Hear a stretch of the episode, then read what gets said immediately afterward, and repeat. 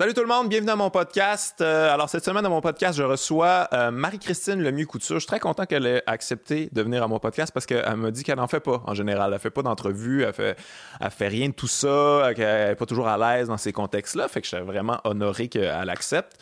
Et euh, c'est une sémiologue. On, va expliquer dans le podcast c'est quoi exactement. Moi non plus, je n'étais pas tant au courant finalement. J'avais une vision qui était tout autre. fait que c'est vrai, c'est vraiment intéressant. Jaser de beaucoup, beaucoup, beaucoup de sujets. Évidemment, euh, plus vers la fin, on jase de la signification des mots, là, qui est plus dans son champ d'expertise, mais on, jase de, de politically correct aussi, de liberté d'expression, tout ça, les sujets de, de l'heure, euh, puis sa perspective est vraiment euh, unique et, intéressante. Et euh, avant d'aller voir le podcast, évidemment, je vous rappelle mon Patreon. Et en fait, je voudrais remercier les gens euh, qui sont sur mon Patreon, qui sont abonnés à mon Patreon. On est rendu à presque une centaine et euh, je trouve ça vraiment cool. Ça, ça grandit, une petite communauté qui grandit à chaque fois. Et vraiment, merci d'encourager le projet. Ça veut dire beaucoup pour moi.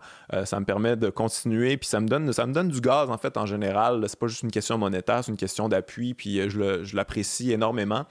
Et euh, je rappelle que je suis en tournée du cœur au ventre un peu partout à travers le Québec. Merci. On s'en va voir Marie-Christine Le Mieux Couture. Let's go.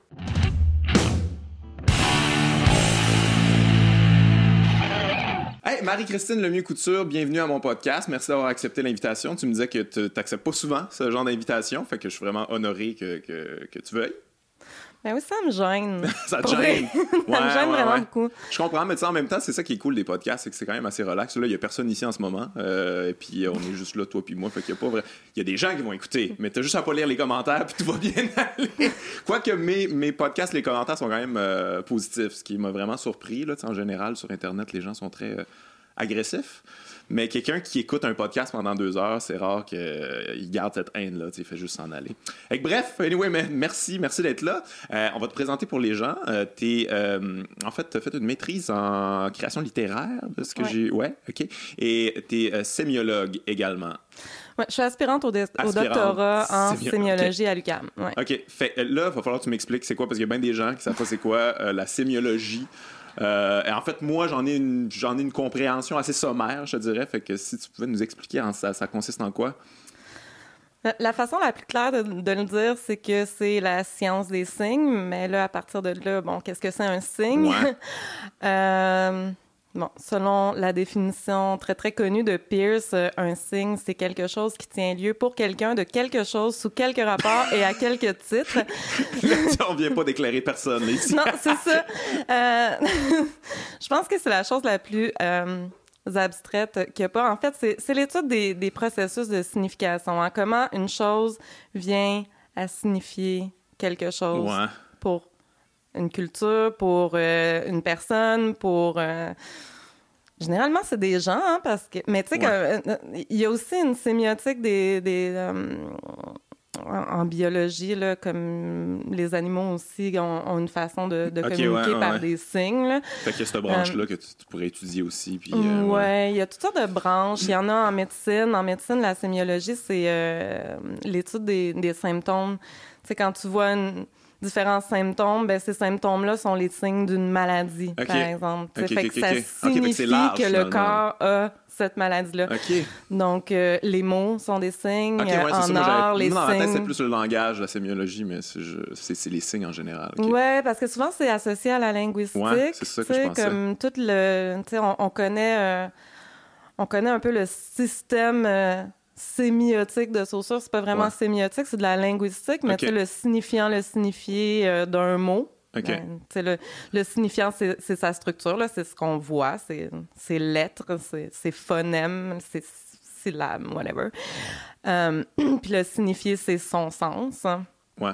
Mais le système sémiotique euh, est, plus complexe que ça. Hein. Ça, c'est comme quand on... Euh, ça serait dur de dire que comme la sémiologie commence avec euh, que Saussure, parce que ça a commencé vraiment avant. Là. Il y a comme toute une histoire de la sémiologie qui qu'on on retrouve des bribes, euh, des, des, des, débuts de, de... Fait que c'est extrêmement large finalement, ce que je comprends. Mais toi, c'est quoi T'as-tu une branche particulière? T'as-tu, tu t'es-tu dévoué à à une branche particulière de la sémiologie ou tu es at large encore un peu? Ou, Ben, Maintenant, en sémiologie, il y a comme deux branches. Là. Ben, sémiotique puis sémiologie, c'est la même affaire. Là. Si quelqu'un a déjà entendu sémioticien, sémioticienne ou sémiologue, c'est sensiblement la même chose. Moi, je dis que je suis sémiologue, même si je suis pas de la branche française euh, sémiologique, juste parce que je trouve que ça sonne mieux. Tu sais, quand je dis sémiologue, les gens pensent à psychologue puis ils se disent, hey, ça doit être important ce qu'elle fait. j'avoue, j'avoue. En tout cas, moi, c'est ça que ça me fait comme effet. ouais, hein? Je suis comme, oh, je sais pas trop c'est quoi, mais ça a l'air important. Mais sémioticienne, on dirait que c'est moins. Ouais, t'as raison. Ça a l'air euh, quasiment comme euh, quelque chose. ça pourrait être associé à l'homéopathie ou quelque chose de genre. sémioticienne. C'est comme elle fait ça dans son sideline, elle fait ça dans son bureau. En coupant des plantes, puis euh, en sniffant des énergies. En tout cas. Mais, ouais, donc la sémiologie, généralement, c'est associé euh, à la branche plus européenne. Puis euh, la sémiotique est plus peirsienne, anglo-saxonne. je me réclame de ni un ni l'autre des deux mouvements là, je vais, dire quelque chose de gros. Je vais dire que je suis deleuzienne, en fait, parce que je trouve que, comme dans les écrits de Deleuze, il y a, il y a des idées autour de la sémiologie qui sont assez intéressantes, puis qui sont plus du côté. Il y a réellement une pensée de la résistance à travers sa sémiologie qui m'intéresse beaucoup plus. T'es que... une punk de la sémiologie. Ouais. j'aime ça, j'aime ça. Mais concrètement, ça veut dire quoi? Qu'est-ce que tu qu'est-ce que étudies, en fait? Sur quoi tu travailles euh, concrètement jour le jour? En, fait, en ce moment, sur quoi tu travailles? Euh, qu'est-ce que tu étudies euh, exactement? Juste pour mm. donner une idée un peu de, tu sais... Ma spécialité, c'est, tu sais, comme, comme sous-catégorie de la, de, la, de, la, sémiologie, c'est la rhétorique qui, euh, euh, l'art de convaincre. Hein. C'est l'art qui échoue le plus, en fait, parce que je sais pas si tu connais beaucoup de monde qui réussissent à convaincre d'autres gens. Moi, j'en connais pas. Ces hein. temps-ci, non, pas bien, bien, ouais. Mais qui essaye ça, il y en a en maudit, par exemple. Qui essaye ça, il y en a en maudit. Euh, c'est justement à eux autres que je m'intéresse. Je m'intéresse, en fait, à la violence dans les argumentations, dans les ah controverses sur les réseaux sociaux qu'est-ce qui occasionne cette violence-là? Qu'est-ce qui, c'est quoi les causes psychologiques de cette violence-là? Qu'est-ce que l'écran impose? OK, ah, c'est très euh, intéressant, ça. Puis aussi, ben, qu'est-ce que ça a comme effet quand on la reçoit, cette euh, violence-là, autant au niveau personnel qu'au niveau social? Parce qu'on sait que, il y avait cette idée euh, que les réseaux sociaux allaient favoriser la discussion démocratique parce qu'on dématérialisait les corps. OK. Donc, il y aurait pu euh, de discrimination basée sur euh, le sexe, la race, tout ça. cute. How cute is that? How cute. Malheureusement, ça n'a pas fonctionné comme ah ça. Et en fait, non seulement la violence systémique qu'on rencontre dans la vie de tous les jours euh, est reproduite, mais en plus, elle est reproduite fois mille. c'est multiplié, c'est incroyable. ouais. Est-ce que comment, comment on est... je te dis comment on explique ça. J'imagine que tu n'as pas comme une réponse précise et c'est quand même, j'imagine, des, des, des, sujets qui sont complexes, puis c'est pour ça que tu étudies ça, mais t'as-tu euh, tu un début de, de, réponse sur le pourquoi, pourquoi il y a cette violence-là, pourquoi c'est aussi euh, polarisé et, euh, il y a, pourquoi il y a ces clivages aussi intenses sur les réseaux sociaux?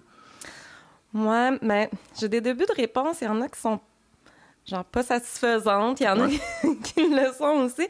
Parce que la polarisation, ça, ça a toujours eu lieu. Tu sais, comme dans le fond, euh, même dans les systèmes de pensée de la rhétorique, tu sais, comme quand on, regarde des discussions là, à travers les âges, là, comme ce qui nous reste de, de, de, controverses qui a pu avoir lieu euh, dans la Grèce antique ou encore des, des restes de controverses euh, du, je sais pas, de la Renaissance.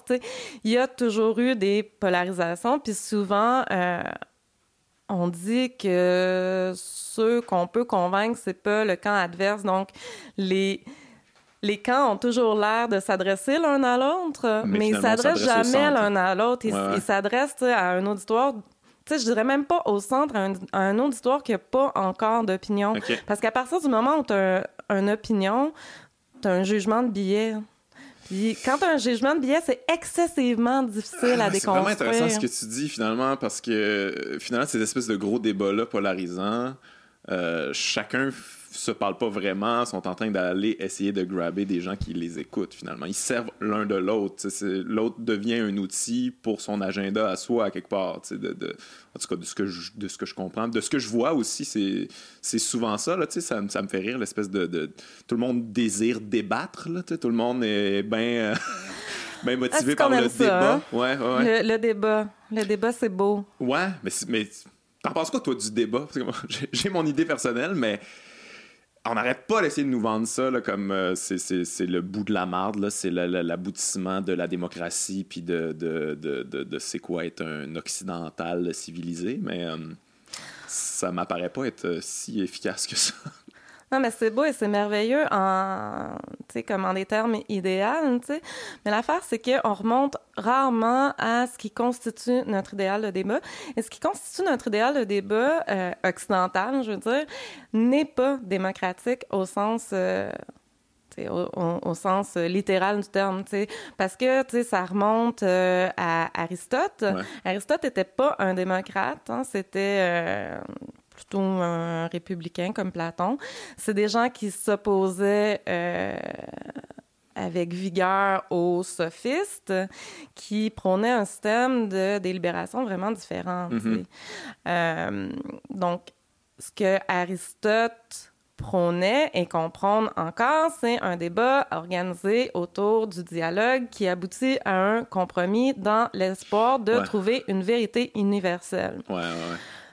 Bon, moi, je suis vraiment pas d'accord avec ce système-là. Je pense que ça ne fonctionne pas. Je pense que on oublie que ce qu'il y a au cœur de la démo... ben, de un, que c'est pas dém- démocratique comme système de débat.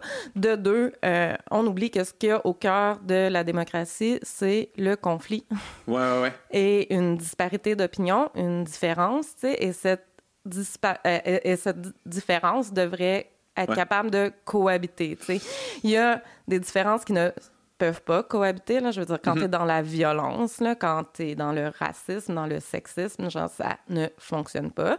Il y a des choses qu'on peut quand même se dire, se, doter de non, ça, on ne veut pas Ouais, ça ouais. comme société, mais- mais on peut. euh, Ouais, il peut y avoir des consensus, mais. mais euh, Non, en fait, je vais prendre le dissensus. Ouais, ouais, non, mais je comprends ce que tu veux dire, mais il y a sur certains points qu'on peut s'entendre, mais tu sais, il y a bien d'autres points où euh, c'est correct, finalement, de, de, de pas s'entendre. Puis, puis c'est vrai, t'as raison là-dedans. Puis c'est très québécois aussi, là, tu sais, on aime ça, le consensus. là. on, veut, euh, on veut toujours atteindre le consensus, mais dans le débat, dans l'idéal du débat, c'est comme, ah, ils vont se parler, puis ils vont arriver comme à un consensus à la fin, comme on va, on va s'entendre sur quelque chose. Mais tu sais, je veux dire, premièrement, c'est rarement ça qui arrive. Puis deuxièmement, est-ce que c'est vraiment souhaitable de de, de trouver un consensus euh, comme qui finalement qui arrange personne puis qui, qui, qui est pas vrai finalement là, tu sais.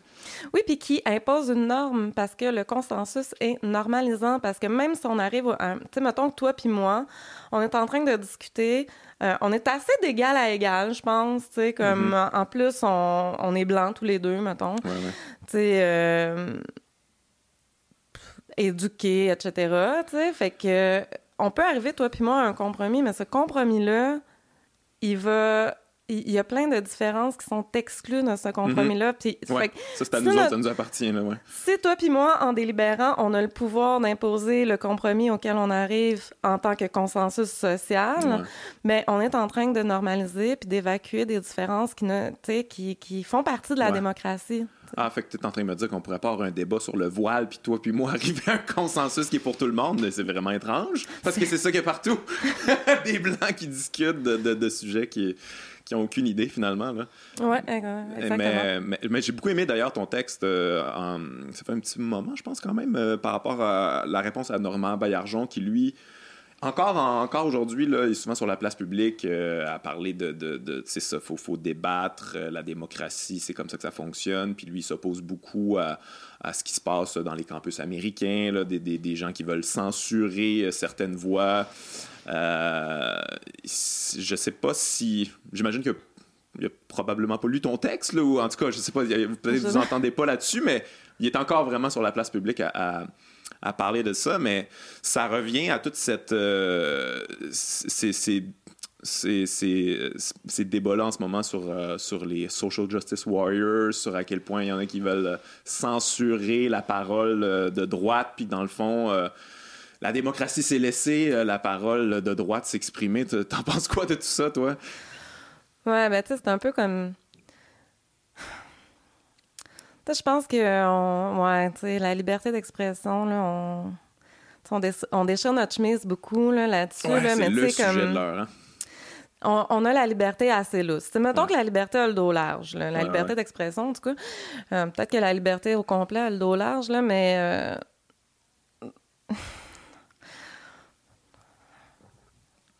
euh, j'essaie de. de tu sais, je me rappelle que.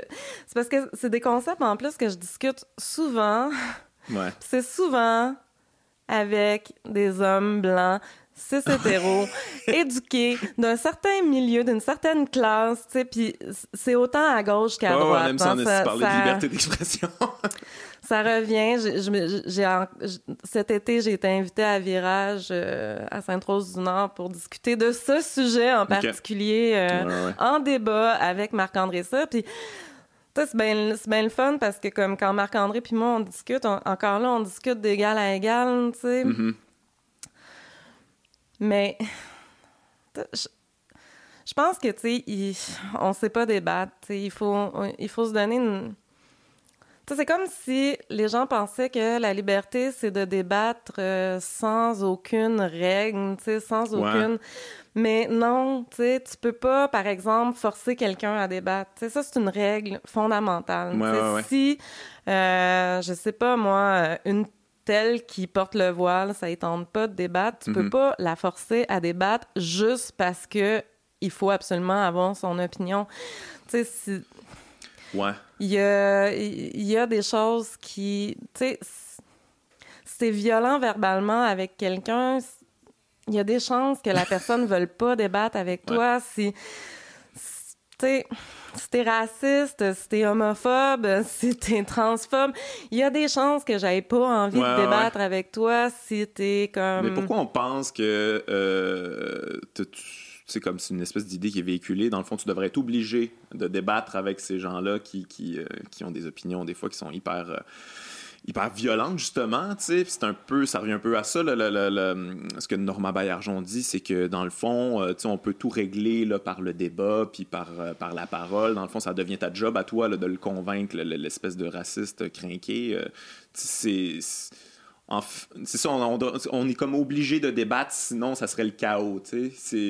Si, on, si on censure des voix, on censure, j'ai ce mot-là, là, mais tu comprends ce que je veux dire, là, si on refuse de débattre avec certaines voix, ils vont juste empirer de leur bord, puis, euh, puis ça va être de pire en pire, tu sais. Euh, mais ouais, c'est ça, je, ne sais pas trop où me situer par rapport à ça, tu sais. C'est où, où la limite, comme, comment qu'on la trace, cette limite-là, comme c'est quand qu'on décide que ah toi non tu sais on peut pas on peut pas débattre en tout cas moi je peux pas débattre avec toi parce que c'est c'est toxique comment tu la traces toi cette limite là personnellement? Mais c'est ça je pense que c'est personnel en fait puis tu sais faut tout aussi tu sais genre il y a plein de, problèmes intriqués dans tout ça. la censure, c'est généralement fait par un instrument du pouvoir. la censure, c'est un instrument du pouvoir. Euh, est-ce que moi, je, je, détiens un grand pouvoir sur la société qui me permet de censurer des gens? Non. Ensuite, tu sais, bon, il y a des espaces qui sont publics, il y a des espaces qui sont privés. Si moi, dans une discussion privée, je refuse de discuter avec quelqu'un, suis pas en train de le censurer, là. Mm-hmm. Tu sais, c'est comme... C'est comme si, euh, tu, tu, oui, mon Facebook est public, mais ça reste mon Facebook. Mettons que j'ai pas le goût de discuter avec quelqu'un, j'ai modéré son commentaire, je l'ai pas censuré. C'est la même affaire que si tu cognes chez nous, puis que t'es l'autre bord de la porte en train de hurler euh, Chris d'accord tu me dois un débat je vais pas répondre tu sais. Commande là c'est une question de protection tu sais. Fait que tu sais il y, a tout il y a tout ça aussi tu sais comme on dirait que dès qu'un endroit tu sais tu sais, une université, c'est considéré comme un endroit public, Ouais. mais on est encore en droit de choisir qui va intervenir sur un panel. C'est drôle à quel point, genre, euh, Normand Baillargeon, il est pas en train de déchirer sa chemise à chaque fois que sur un panel, c'est tous des hommes blancs, c'est Mhm. hétéro.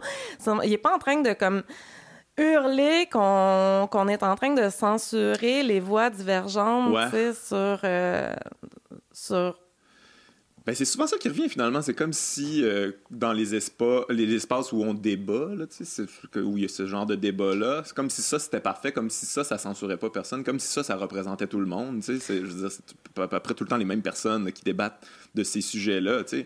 Euh, puis ça, on n'en entend jamais parler. Les gens qui sont vraiment euh, censurés, là, j'aime pas ce mot-là encore une fois, mais qu'on qu'on n'entend pas leur voix là, carrément. Là, ça, euh, Mais On- eux sont censurés Ouais. par un organe du pouvoir qui est la norme. ouais, ouais. Tu sais, il n'y a pas une représentation juste dans les médias des identités diverses. Il n'y a pas une représentation juste des femmes. Il n'y a pas euh, une représentation juste de la communauté LGBTQIA2+. Il n'y a pas une représentation euh, équitable des, des identités racisées. Il n'y a pas une représentation équitable. Et ça, c'est structurel. Ouais. C'est le patriarcat, c'est le racisme, c'est tout ça mélangé qui fait en sorte que nous, on est censuré, les personnes qui sont marginalisées, alors que, tu sais, puis personne déchire leur chemise là-dessus. C'est un peu... Tu sais, on peut avoir... euh, tu sais, comme l'opinion qu'on veut à propos de, de, de Zach, dont j'oublie le nom de famille, ouais, qui est le- avec le- les ouais, ouais, dreads, Zach le blablabla.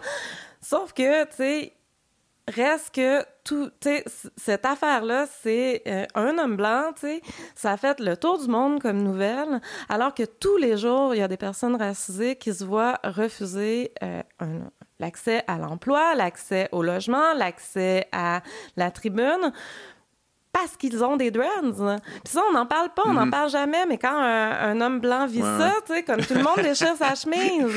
C'est vrai. Aïe C'est aïe, c'est c'est 100% vrai, mais t'as pas l'impression que ça, tu sais, moi, ce genre de petits événements-là, moi, à chaque fois que ça sort, ces affaires-là, là, ça, ça me, ça me fait tellement chier parce que là, tu sais, faut. Là, on est obligé là, d'avoir ce débat-là là, sur les réseaux sociaux, là, puis il faut que tu jases de ça, puis tout ça, puis c'est comme juste les médias qui récupèrent, tu sais, comme si. Les, les médias manipulent extrêmement bien les gens là, là-dessus. là. Les gens sont apeurés, là, sont, les gens sont certains. Je dis les gens là, en général, mais monsieur, madame, tout le monde est sûr qu'ils sont censurés. tu sais. Ma mère m'a dit ça l'autre jour. Hey, on peut plus rien dire aujourd'hui, Guillaume. Je suis comme, mais voyons donc, man, de quoi- qu'est-ce que tu veux dire tant que ça, là, que tu peux pas exprimer? On peut plus. On peut plus, tu sais, là, avec des- ce genre d'exemple-là, là, tu sais. Mais c'est comme, mais voyons donc, tu sais, Claudette de Repentigny est sûre là, qu'elle est complètement euh, bâillonnée. Euh, Gilles de, de, de Mascouche, il est sûr qu'il peut plus rien dire. C'est quand même assez, assez fascinant qu'on a fait en sorte que, tu sais, la gauche est devenue euh, l'instrument de pouvoir, finalement, qui est en train de censurer euh, tout ce qui existe, tu. C'est, d'après toi, c'est-tu dirigé, ça, ou c'est, ça se fait seulement parce que c'est le sujet du moment, ou... euh, Non, mais moi, ça me fait rire parce que les personnes les plus censurées, c'est ceux qui ont le plus de tribunes. Puis j'ai Ah, fait ouais. exprès de dire ceux, là, hein, parce que c'est généralement des hommes. J'entends, j'en- j'entends tellement, tu sais, comme on, on entend tous les chroniqueurs de droite, là, Ouais. sur toutes les tribunes, genre, euh, hey, Richard Martineau, Caroline qui est censuré ouais, ouais, fort. c'est toute une victime. C'est un martyr, en fait. Ouais, c'est un martyr. On l'a vu sur le, le, le cover d'Urbania. Hein, Ah c'est un oui! martyr. Oh mon oui. Dieu, qu'est-ce que t'as pensé de ça, toi? Moi, je trouvais ça épouvantable. c'est surtout, euh, ben, c'est comme c'était un, ben, un clin d'œil. C'est pas un clin d'œil, c'est carrément copié le, le, le, le cover que Mohamed Ali avait fait. Qui Ouais. était, lui, euh, c'était quand même extrêmement difficile, là, ça. Tu sais, moi, j'étais un fan de boxe, fait que j'ai. Je connais bien l'histoire, mais je veux dire, extra- ça a été extrêmement difficile pour lui. Là. Il a perdu, en fait, il avait Mm. perdu quatre ans. Quatre ans de, de, de, de pouvoir gagner sa vie, de pouvoir. Il était champion, là. Il a fallu qu'il carrément qu'il arrête complètement. Puis quand il est revenu plus tard, il avait perdu les bonnes années de sa forme euh, physique athlétique. là. Ouais. Ça a été, euh, ça a été extrêmement difficile pour lui, autant, autant mentalement que physiquement euh, pour sa carrière. tu sais. Fait que après ça, mettre Richard Martineau dans cette position-là, c'est comme come on. Là. Donc tu vois, c'est ironique un peu, mais fuck off. Là, tu sais, Non, mais c'est ironique bourgeois, tu sais. C'est comme, wouhou, on s'amuse dans notre petit fun de bourgeois, tu sais. Comme, non. Hey, je suis pas fine, Urbania, vous m'aimerez pas, mais sérieux, tu sais. Non, mais tu sais, je veux dire, Urbania, ils ont fait des bons coups, mais ça, c'est pas là un de leurs bons Non, c'est ça. C'est pas un de leurs bons coups, là, tu sais. Mais, Non, mais, mais c'est quand même. euh, Je sais pas, j'imagine qu'il y avait l'impression de troller Richard, peut-être, que Richard joue à la victime. Ah, mais euh, Richard les trolls aussi, tu sais, il y a pas, Oui. c'est, Oui, ça, personne gagne là, là-dedans, là, tu sais, puis... Ouais. Puis Mais au final, il y a des gens qui souffrent en arrière de ça parce qu'il y a une récupération Ouais. grave, grave. Parce qu'on parle de personnes en position de pouvoir qui jouent les martyrs.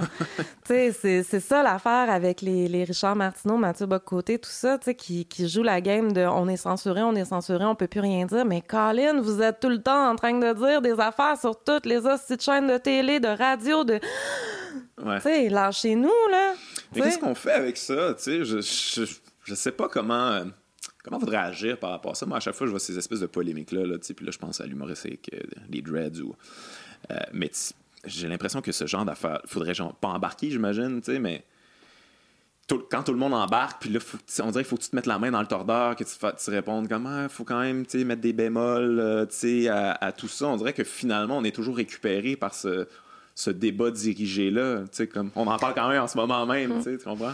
Ouais, mais tu sais, aussi, euh, tu sais, chez, chez certaines personnes en, en position de pouvoir euh, de la gauche, tu sais, j'ai, vu des, des gens comme je, je parlais de Marc-André Cyr tantôt, mais tu sais, lui a fait un, un statut, tu sais, qui disait que pendant cette- Mhm. cet épisode-là, pour, pour dire, hey, lâchez, là, la petite gauche marginalisée, là, euh, tu sais, attention, tu sais, avec vos concepts, là, de féministes camiennes, tu sais, vous vous alimentez la droite, puis la droite vous récupère, puis... Mais Ouais, tu ouais. sais, ça, c'est dangereux comme discours parce que, tu sais, genre, c'est parce qu'on va pas s'empêcher de dire des choses puis d'aller plus loin dans la lutte juste parce qu'il y a un risque que la droite le récupère pour Ouais, faire peur comprends. au monde. Tu sais, ça, c'est comme le... Ouais, ouais, ouais. Non, mais je suis pas en train de mettre la, la, la, faute sur, euh, sur, euh, sur euh, ce genre, ce- cette gauche-là, là, mais j'ai l'impression que justement embarquer dans ce genre d'affaires-là, de... c'est parce que c'est- les médias là, qui ont décidé qu'il fallait jaser de ça. Là. On peut aussi faire Ouais. comme non, non, nous, on, on va en jaser entre nous autres. Là. Vous n'avez pas besoin de nous, nous, nous imposer ça. Oui, on va en jaser entre nous autres, par exemple. Puis, Ouais. tu sais, comme en espérant, tu sais, qu'il faut faire attention aussi, tu sais, quand. Tu quand. que- faut...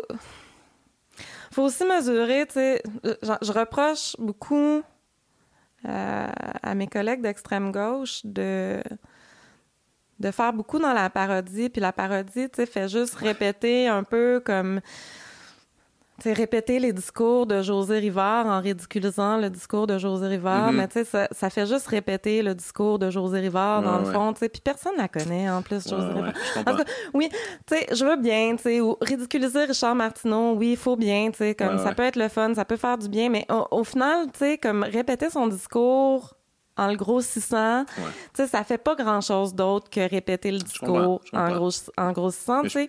Je plaide quand même Mais- coupable. Quand même Oui, oui, on l'est toutes, on l'est toutes. Je C'est suis quand même coupable, extrêmement drôle des fois, mais qu'est-ce que tu veux? Ça- C'est- vrai que ça, de ça pas le améliore pas les choses. c'est- c'est- Mais, tu sais, ça, ça change pas grand-chose. Puis la même chose que répondre à leur discours continuellement, ça change pas grand-chose. Ouais. On est beaucoup dans la critique, beaucoup dans la, réda- la, la, la rédaction, de- la réaction. Ouais. Puis pas assez dans la, dans la pensée qui se tient tout seul. Puis j'ai pas de réponse à ça. hein. Je suis coupable de ça parce que ça me met en crise. Puis j'aime ça, leur dire que je suis en ouais, je crise. sais. je sais pas à qui je parle. Parce que c'est sûr que ça se rend pas jusqu'à eux. Mais c'est quand même le fun de leur dire, tu sais, comme... Eh mais non, mais tu sais, on, on dirait que des fois, on, on, on peut pas laisser ça... Euh, ouais. Puis tu sais, ça, c'est du cas par cas, tu sais. C'est vrai, des fois, on a comme l'impression qu'on est obligé de répondre, puis on se sent sale après. Ouais, ouais, ouais. Puis... euh, Mais il y a quelque que des- chose de- tu sais, ouais. que- mais des fois, ça fait du bien de répondre. Des Mhm. fois, ça solidarise. Des fois, ça, ça permet de, comme... Fait que Ouais. tu sais, moi, je dirais, si, si tu te sens willing de répondre, vas-y. Si tu te sens pas willing de répondre, sais, back off une couple de jours, Ouais. je sais pas. Mais il y a quelque chose de quand même, je me pose souvent ces questions-là, puis, euh, tu sais, parce que je l'ai fait, là, mettons, dans le passé, euh, tu sais, me dire comme, ah, mais tu sais, euh, Radio X, je, je- je les trouve fous, mais je vais quand même y aller. Moi, moi débattre avec eux, je vais voir, tu sais, je vais, je vais avoir un contact avec eux autres, je vais peut-être pouvoir, comme, leur faire comprendre certains trucs, puis ça. Puis hein, j'y ai été peut-être trois fois dans ma vie, puis il n'y a rien à faire, là. Il n'y a absolument rien à faire. C'est pas dans un. Il n'y a pas d'ouverture à. C'est pas un dialogue, en fait. C'est pas. euh, C'est une espèce de rapport de domination, là, où que, où que finalement, on, on- essaie de on essaie de, de, tu sais quand le but c'est de m'écraser à quelque part en, en, entrevue ou dans ou, euh, ou euh, sur, sur les, les, publications qu'ils font sur les réseaux sociaux ou whatever c'est comme pourquoi moi j'embarquerais là-dedans il que, que, y a rien y a rien pour moi là-dedans il a pas de je peux juste en sortir justement là comme un peu sale puis ouais, j'ai fait ce que j'ai pu puis je sais pas pourquoi on faudrait tu sais moi des fois j'ai des commentaires de gens sur euh, mon podcast sont comme, ben là, tu devrais inviter du monde qui pense pas comme toi, comme un tel, un tel, un tel. Puis comme, hey ben, pourquoi je m'imposerais ça, genre, dans, mm. chez nous, quelqu'un qui, qui vient finalement, euh, pas m'insulter, là, mais qui vient. C'est ça le problème du débat, je trouve, c'est que le, le, but, c'est de gagner. C'est comme une espèce de compétition violente où moi, je vais gagner mon point. De, puis c'est qui le, que le plus habile gagne, tu sais, que, que, que, que, celui qui a le plus de charisme, puis qui est le plus euh, agressif, finalement. Euh, gagne. Je sais pas pourquoi qu'on faudrait qu'on s'impose ça, en fait. Oui, parce que le, débat fonctionne au consensus. Fait que, le plus de terrain tu gagnes, le plus le consensus va être de ton bord, va être du bord de ton opinion. Fait que, c'est un peu, euh, c'est un peu, ça revient à... Mais deux choses dans ce que tu dis que je, que je, trouve important de, répondre. La première, c'est euh, la folie. Euh, ça, c'est usuel. Hein. Comme quand un régime de, de rationalité est complètement opposé au tien, euh, de manière générale, la réaction qu'on a, c'est de penser que euh, ben c'est de la folie. Hein? C'est du délire, c'est de la folie. Bon, ça, c'est un peu neurotypique comme façon de mm-hmm. réagir. Il faut vraiment faire attention avec ça. Euh, j'ai déjà vu des fous pas mal plus intelligents que ça. Fait que, tu sais, faut pas rentrer là-dedans, tu sais. Euh, puis en même temps, tu sais, ça, ça, ça, ce que ça fait, c'est que ça nous permet de mettre le discours à distance mm-hmm. en disant ben si c'est du délire, tu sais, on peut pas le comprendre, fait que il y a rien à en tirer de ça. Fait que c'est un, une espèce de réaction qu'il faut essayer d'éviter d'avoir pour parce que si tu le comprends mieux le discours, tu peux plus facilement le, le, déconstruire. Fait qu'il faut essayer de comme pas euh, d'un, par euh, éviter l'oppression neurotypique, de deux, essayer de comprendre. Euh, puis ensuite, tu sais, mais le problème, tu sais, as raison, tu sais, c'est que ces gens-là, là, je parle pas de tous les gens, mais tu sais, dans les médias notamment, tu sais, le but, c'est pas tant de débattre, c'est pas tant d'essayer de, de, de, convaincre des gens ou whatever, tu sais, c'est de faire un show, c'est du spectacle. Le débat, c'est pas juste, euh, comme tel qu'on le connaît aujourd'hui, c'est plus juste une affaire de normalisante, mm-hmm. c'est aussi une affaire de spectacle, puis là on rentre dans, euh, on rentre plus du côté de de, de, de bar où tu comme il est plus question de parler à personne, c'est un monologue, c'est deux monologues mis en scène en tant qu'un monologue, puis ça parle, ça s'adresse à personne là, c'est comme je sais pas, qui, qui, qui, qui va pisser le plus loin, puis mhm. euh, c'est tout, là. Ouais, ouais, ouais.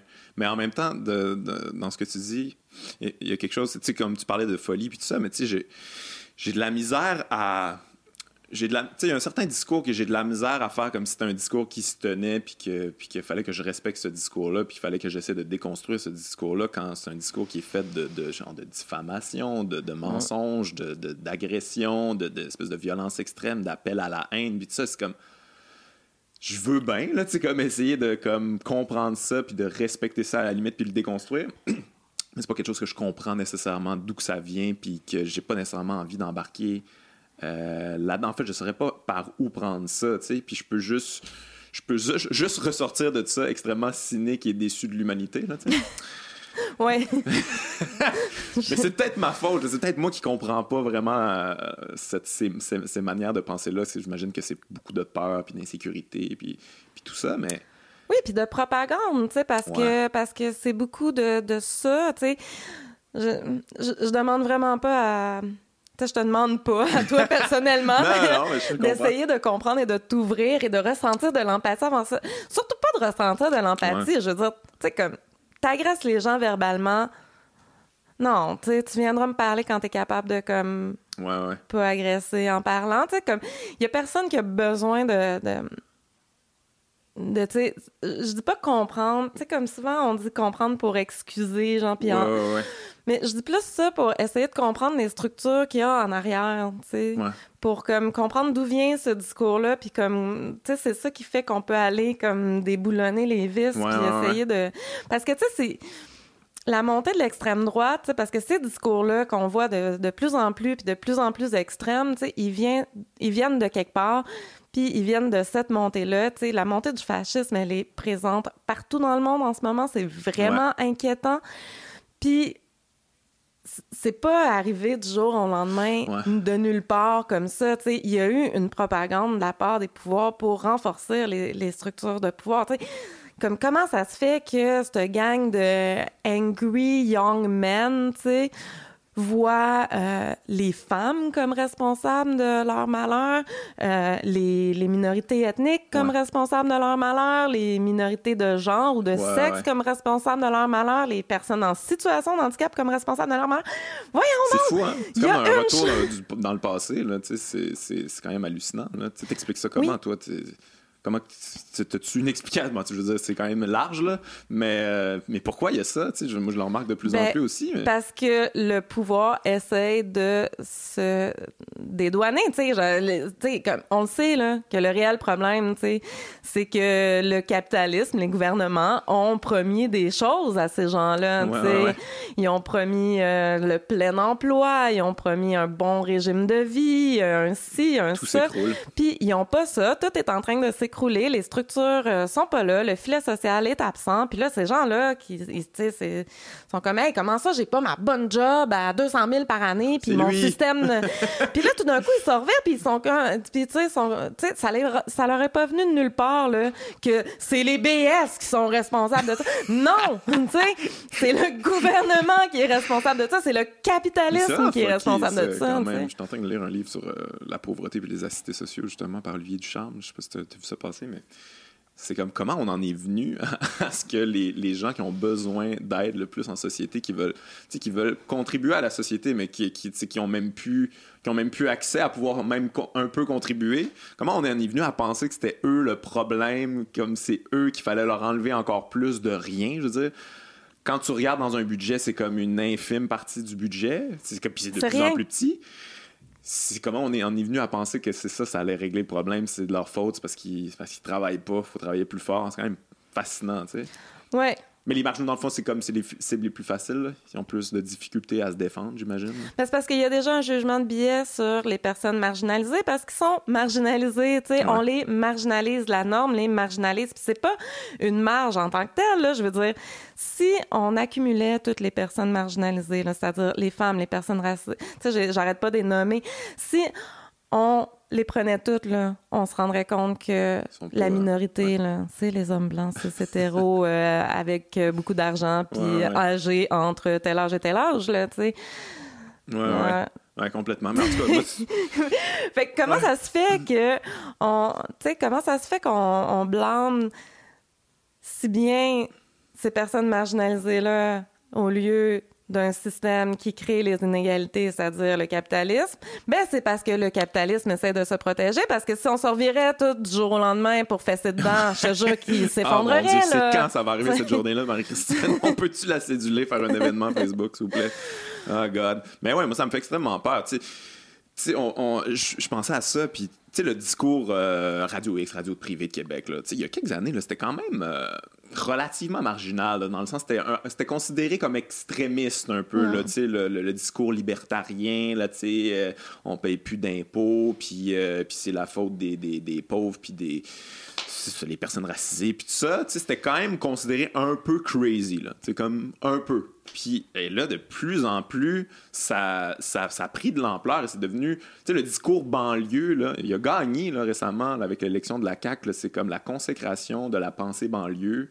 Et, je pense que ça va être ça. Ben, en tout cas, moi, j'ai quand même l'impression. Tu sais, la pensée, j'ai deux chars, puis euh, je paye des taxes, fait que vous me devez des affaires, là, tu sais. Euh, c'est la consécration de ça, là. Puis je pense, je pense que ça va juste pogner de plus en plus de steam, là. Les, les banlieues s'agrandissent, ça devient de plus en plus banlieue, le Québec. Est-ce que tu as mm. espoir que ça, ça, ça, vire de bord ou euh, c'est comme une, ligne normale? Mm. Non, mais tu sais, ma réponse est un peu plate là-dessus. C'est comme.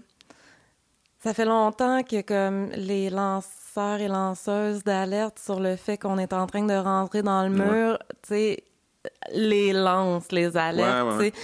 Puis ben on n'a pas mis le break à bras, ça fait que le train est en train de rentrer dans le mur, tu sais. Puis je pense qu'en fait il est déjà rentré dans le mur. Ouais. Dans le fond, on ramasse des petits morceaux. Ouais, ça, ça peut encore Ouais. servir. Puis- Tu sais, c'est comme. Tu sais, je- je- j'arrêterai pas de résister, tu sais, parce que je Mhm. pense qu'on est voué à, à l'échec, là, mais je pense que l'humanité est vouée à l'é- à l'échec. Je pense que c'est euh, l'écrivain Saul Bellow écrivait quelque chose comme. euh,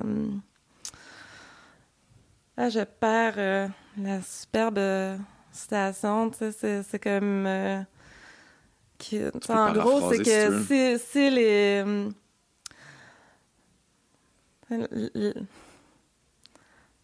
L- Je peux pas t'aider, je le connais pas. Je sais pas c'est qui. Mais en gros, on s'en va dans le mur. En gros, tu sais, c'est En- en que, fait, je- la, la pos- tu sais que qu'on devrait pas considérer la, la possibilité de rentrer dans le mur comme euh, comme euh, moindre, tu sais, parce que en tout cas, non, Ouais. je, je m'exprime super mal, j'arrive pas à Non, non, trouver moi, euh, comment qu'il disait ça, mais Il n'y a pas de trouble. mais oui, en effet, je pense que c'est vers là qu'on s'en va, puis c'est. tu sais, je, sais pas, là, tu sais, je sais pas si t'as. Tu sais, il y a eu des, des appels à l'apocalypse, tu sais, partout. Ouais. de- pas par- tu sais, dans- à toutes les époques, tu sais, Ouais. il y a eu des, une pensée de, de l'apocalypse. tu sais, Ouais, ça, ouais. ça date pas d'hier. Sauf que là, genre, on a des preuves scientifiques. Sauf pas qu'il c'est ça, la science. Quand la science embarque dans la patente, ça, ça s'en vient rough un peu. Fait que, est-ce que j'ai l'impression que la pensée banlieusarde va se revirer de bord en voyant, tu sais, comme, j'ai, l'impression Ouais, que les Ah autres, non, ils, signent le pack, tu sais, puis genre, hey, ça y est, tout est réglé. Mon électrique. Hein? Hey, j'ai pris l'avion à peu près 50 fois cette année, mais c'est pas Eh grave parce que j'ai payé ma taxe au carbone. Ouais, ouais, non, c'est pas de même, ça marche. tu sais. Ça va pas marcher individuellement de toute façon, que tu compostes, que tu recycles. On s'en. Pas qu'on on s'en calisse, tu sais, mais. Mais on peut pas régler les problèmes avec la consommation, Marie-Christine. Je suis sûr, il me semble, c'est ça que je me suis fait dire. Moi, écoute, euh, Mm. je règle la santé mentale l'autre jour là, avec Belle. euh, Ouais, tweet. hein, suffit de causer pour la cause santé ça. mentale. C'est réglé, suffit de payer sa taxe au carbone, l'environnement, Ouais. c'est réglé. C'est c'est comme simple de se donner bonne conscience, hein, tu sais, comme, suffit d'être vegan, Ouais. tout, tu sais, les- le gaz à effet de serre, ça n'existe plus. C'est pas de même, ça marche. C'est- on- je trouve qu'on fait reposer beaucoup, beaucoup de choses sur euh, les consciences individuelles. tu sais, Mm-hmm. Puis, tu sais, c'est comme l'individualisme appliqué au militantisme. Ça, ça fonctionne pas de même. tu sais. Est-ce que vous avez perdu de vue que ce qui pollue le plus, tu sais, c'est quand même genre l'industrie pétrolière. Ouais. tu sais, Comme on, Ouais, ouais, ouais. Non, je suis d'accord avec toi. faut arrêter de, de faire reposer ça sur les gens, puis il faut faire reposer ça sur la structure sociale Ben, c'est parce au que quand ça repose sur les gens, ça repose finalement sur la consommation. C'est comme, ben, moi, j'ai acheté euh, mes jeans, ils sont corrects parce que tu sais, juste, ils ont été faits par un tel, puis euh, ça, sont clean, puis sont éthiques, mais ils m'ont coûté fucking cher. Mais en même temps, je suis correct. Moi, je suis correct sur. euh, je, je consomme comme faut, donc euh, j'ai fait ma part. Fait que si ça s'en va dans le mur, c'est tout de votre faute, sauf moi. tu sais. Ouais, la bonne, bonne gauche bourgeoise réformiste Ouais, banlieusarde. comme- Ouais. On n'est pas fin avec la banlieue. Ben écoute, je veux dire, je m'inclus là-dedans. Là. Euh, je veux dire, il y a bien des affaires. Là, je suis pas parfait là, là-dessus. je me pose des questions sur moi aussi. là, mais. euh, Non, ouais, mais on essaie tout de faire no- de notre mieux. Ça, ça, ça va. Puis, tu sais, comme si tu as besoin de ça pour dormir le soir, go for it. Tu sais, moi aussi, je fais attention à ce que je mange, je fais attention à ce que je fais, à ce que j'a- j'achète. Bien sûr, tu sais. Mais, euh, tu sais, au final, il y, a des trucs tu sais, plus gros que nous Ouais. qui se passent. Puis, tu sais, c'est de ça ensemble qu'il faut Ouais. prendre conscience beaucoup. Puis je pense pas que du jour au lendemain, tu sais, euh, le 4-5-0 va se revirer de bord, puis tu sais, on va enfin arriver au grand soir. Tu sais, je, Ouais, ouais, ouais. je, je suis assez pessimiste sur ces Ouais, choses-là. Puis c'est plate parce que, tu sais, j'ai des enfants. ouais, ouais, moi aussi. Fait que, je pense à eux, puis je suis comme, et t'as Bonne mort, chance. bon- mais oui, puis tu sais, je regarde mon fil Facebook, puis tu sais, c'est- triste les nouvelles que je vois à chaque jour, tu sais. Moi, je fais de l'anxiété envi- environnementale. Ah ouais. Ouais. Tu- je- c'est une condition qui est de plus en plus, j'imagine, c'est de plus en plus répandu. Tu c'est comme si t'as le Ouais. moindrement de sensibilité puis de conscience par rapport à ça. T'as raison de capoter. Là. Ouais. Je fais de l'anxiété sociale. Je trouve les gens comme fondamentalement méchants les uns envers les autres. Je fais de l'anxiété euh, climatique. J'ai peur pour l'avenir. Je, fais beaucoup d'anxiété. Ouais. C'est rough, la Ben, vie. on, vit, on vit dans une société où c'est assez facile de faire de l'anxiété. euh, J'avais lu un de tes textes où tu parlais de dépression, euh, puis que tu disais que finalement, tu sais, comme régler sa dépression, c'était souvent des, des, des solutions très bourgeoises, là, tu sais, comme euh, prendre des cours de yoga à 300$, piastres, puis, tu sais, achète-toi telle bebelle, puis tout ça, mais que finalement, la dépression, c'était pas mal une responsabilité collective, là, que collectivement, ce qu'on a créé, c'est un petit peu normal d'être déprimé puis de- de- d'avoir de, l'anxiété, de l'angoisse. À un moment donné, je pense que collectivement, il va falloir faire des choix. On, on, a, on a une responsabilité pour tous ces gens sur les, sur les antidépresseurs qui capotent. Là. Ouais. Ben, puis tu sais, euh, je suis le, la, la, la, la typique personne, en fait, qui pourrait être entièrement adaptable au capitalisme. Tu sais, je suis diagnostiquée depuis très longtemps workaholic. tu sais, Ah ouais, je, suis- ok. je suis une ex-championne de natation, de volleyball. Ah ouais. Euh, genre, à l'école, je performais. tu sais, J'ai... J'ai un- un- une douance, comme j'aime pas ça dire ça, ça a l'air comme. Ouais, non, moi, je- Moi, j'ai une douance. non, ce qui est Non, pas c'est tout vraiment- le temps une bonne nouvelle là, dans, dans le développement d'un enfant. Là, tu sais. Non, parce que, tu sais, en tout cas, je rentrais pas là-dedans Mhm. parce que je trouve, genre, je Mais, euh, tu sais, je performais excessivement bien à l'école sans faire d'efforts. Puis, euh, puis encore aujourd'hui, là, je performe excessivement bien euh, partout, puis au travail aussi. Mais, euh, puis, tu sais, j'en prends, j'en prends, j'en prends, puis on dirait que... Ouais. J'ai... euh, Fait que ça fait des années que, que je travaille beaucoup plus que je peux travailler. Tu sais, je, je- je travaille normalement des entre 60 à 80 heures par semaine Holy depuis que j'ai l'âge de 16 ans. J'ai eu sept burn-out diagnostiqués, trois dépressions, un trouble de stress post-traumatique. Un moment donné, tu sais, c'est comme...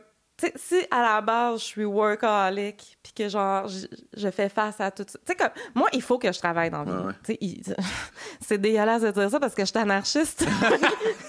Mais tu, peux, tu peux travailler à tout détruire aussi. Mais c'est ça. J'essaye beaucoup. C'est pour ça que je suis artiste, là. Tu sais, comme, ouais. j'aime beaucoup travailler à tout détruire. Puis, tu sais, comme, je, tu sais, fait que je suis une vraie slasheuse, tu sais, mais je, genre, je travaille tout le temps parce que j'ai besoin de dépenser toute cette énergie-là que j'ai, entre autres, dans des choses. Mais, euh, au final, je m'épuise continuellement. Fait que, tu sais, c'est moi qui, qui, qui, a- qui a ça d'avance, tu sais, qui devrait être facilement adaptable à une société qui a un rythme Mhm. effréné. J'imagine pas les gens Ouais, ouais. qui ont pas, tu sais, cette adaptabilité-là. Puis, tu sais, comme quand je dis adaptabilité, là, je sais pas si suis chanceuse que ça, parce que quand je pète aux frettes, je pète aux frettes, Ouais. là. Mais... T'as pas appris à euh, slacker la, la pédale un peu ou t'as-tu essayé ou euh, t'es- vraiment comme incapable, c'est comme trop en toi? euh? c'est un struggle. C'est vraiment un struggle parce que en plus, c'est- ça qui est valorisé Ben oui, socialement. mais tu sais. en- Fait que c'est notre façon, ben, tu sais, c'est ma façon d'aller chercher de la reconnaissance puis de la valorisation, mais je pense Mhm. que c'est la façon qu'un peu tout le monde a d'aller chercher de la, de la reconnaissance puis de la valorisation. Puis, euh, Mais c'est ce système-là, à quelque part, qui t'a instauré ce trouble-là. Là, je veux dire, dès que t'es- jeune, euh, sais, vas-y, travaille, puis tout ça, puis let's go, bravo, t'as un A+, puis euh, tu sais, t'intériorises finalement que c'est ça qu'il faut que tu fasses, là, tu sais, puis j'imagine que c'est difficile s'en départir euh, plus tard, tu sais. Ouais. Mais je pense que c'est difficile pour tout le monde. Puis c'est vraiment difficile pour moi parce que je tombe en dépression dès que je travaille pas en plus. Ah ouais. Sais, Parce que j'ai déjà essayé aussi, tu sais, comme de mettons, faire pas. un arrêt de travail. Puis là, je tombe en dépression, fait que c'est pas mieux, tu sais. Fait Ouais, ouais, faut que, tu sais, j'essaye. Tu sais, maintenant que je me connais mieux puis tout ça, tu sais, mais tu sais, j'ai- quand même le privilège d'avoir su- pu suivre des thérapies qui ont coûté excessivement cher. Mais puis je suis pas riche, mais en tout cas, tu Non, sais je comme mais euh, mais Mais c'est ça, je- tu sais, j'ai investi là-dessus puis comme je commence à mieux comprendre comment ça fonctionne, puis je commence à mais tu sais, je trouve ça excessivement difficile parce que comme comment tu fais quand tu sais comme OK, je pourrais lâcher le doctorat du jour au lendemain Ouais. puis ça m'enlèverait un, un poids, surtout que je le fais pour le plaisir, fait que pourquoi, tu sais?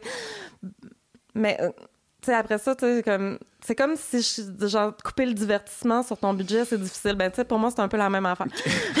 Aïe aïe.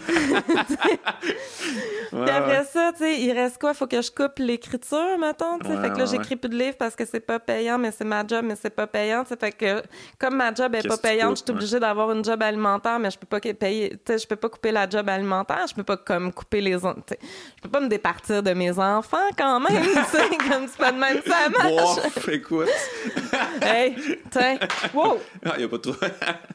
mais ouais, mais mais moi, c'est quelque chose qui me fascine quand même parce que moi, j'ai pas ça. J'ai plutôt le contraire, je dirais, la paresse facile, puis. Euh, puis, euh, mais ouais, je remarque quand même autour de moi que les gens sont extrêmement workaholic, là, puis c'est comme quelque chose qui, qui pas vraiment le choix dans la société dans laquelle on vit. Puis moi, dans mon spectacle, à la fin du spectacle, j'essaie d'insulter les gens, là, tu comme être un peu plus rebelle, être un peu plus punk dans leur vie. Puis il y a bien des affaires que je pensais qu'elles allaient choquer les gens, puis pas tant finalement, mais l'affaire qui choque le plus le monde, c'est quand je leur dis comme faites rien, tu comme réappropriez-vous ça, rien faire. C'est comme c'est la seule affaire qui reste, là, qui peut être vraiment révolutionnaire dans le système dans lequel on, on est, là, de productivité, de croissance économique infinie, comme de rien faire ça, c'est l'affaire la plus rebelle. Puis les gens, ils viennent comme ben voyons de quoi qu'ils parlent. Ils n'ont aucune idée, aucun. Ça, ça, les met extrêmement mal à l'aise parce que quand on fait rien, c'est on se sent coupable, on se sent pas bien, on sent qu'on n'est mm. pas en train de contribuer, on n'est pas valorisé. C'est quand même fucked up. Moi, je m'attendais pas à ce que ça soit autant intériorisé chez les gens. Moi, écoute, rien faire, c'est les meilleurs moments de ma vie, là. Mais. Euh, Moi, quand, quand j'ai vu ton spectacle, j'étais justement en dépression. Je ah pense que ça concorde pas mal avec le moment où j'ai publié le texte dont tu parles. OK. Puis je me rappelle que ça j'avais trouvé ça savoureux, mais au lieu de me faire rire, ça m'a mis les larmes aux yeux, là. Une espèce de Oh, j'aimerais ça! ouais, ouais, ouais. Mais c'est ça, mais je suis pas en train de dire aux gens de comme, faites ça parce que, c'est, comme, forcez-vous à faire ça parce que je le sais, je le comprends, je le dis parce que je le vois bien que c'est tough, là, tu sais. Mm. Euh, puis j'ai aucune solution sur comment qu'on fait ça parce que, je veux dire, moi, ça me vient facilement, mais c'est pour ça que j'aime ça t'en jaser. J'ai de la misère à. En même temps, je comprends d'où que ça vient, pourquoi t'as ça, mais je trouve ça, je trouve ça rough pareil, là, tu sais, c'est comme la société a fait en sorte que ton, ton cerveau est un peu esclave de cette espèce de roue-là qui tourne à l'infini, puis toi, tu es en arrière, puis tu as de la misère à rattraper la patente. C'est quand même, c'est raide, là. Mais je pense que, tu sais, c'est beau d'être workaholic, tu sais. moi, de, de, manière générale, les neuroatypies, je trouve ça merveilleux. la neurodivergence, je trouve ça fantastique. Puis je trouve ça fantastique qu'on ait des cerveaux qui fonctionnent euh, vraiment différents. Dans le fond, tu sais, ce que j'ai, c'est un high potential, tu sais, puis ça s'exprime de différentes façons, dont le workaholisme.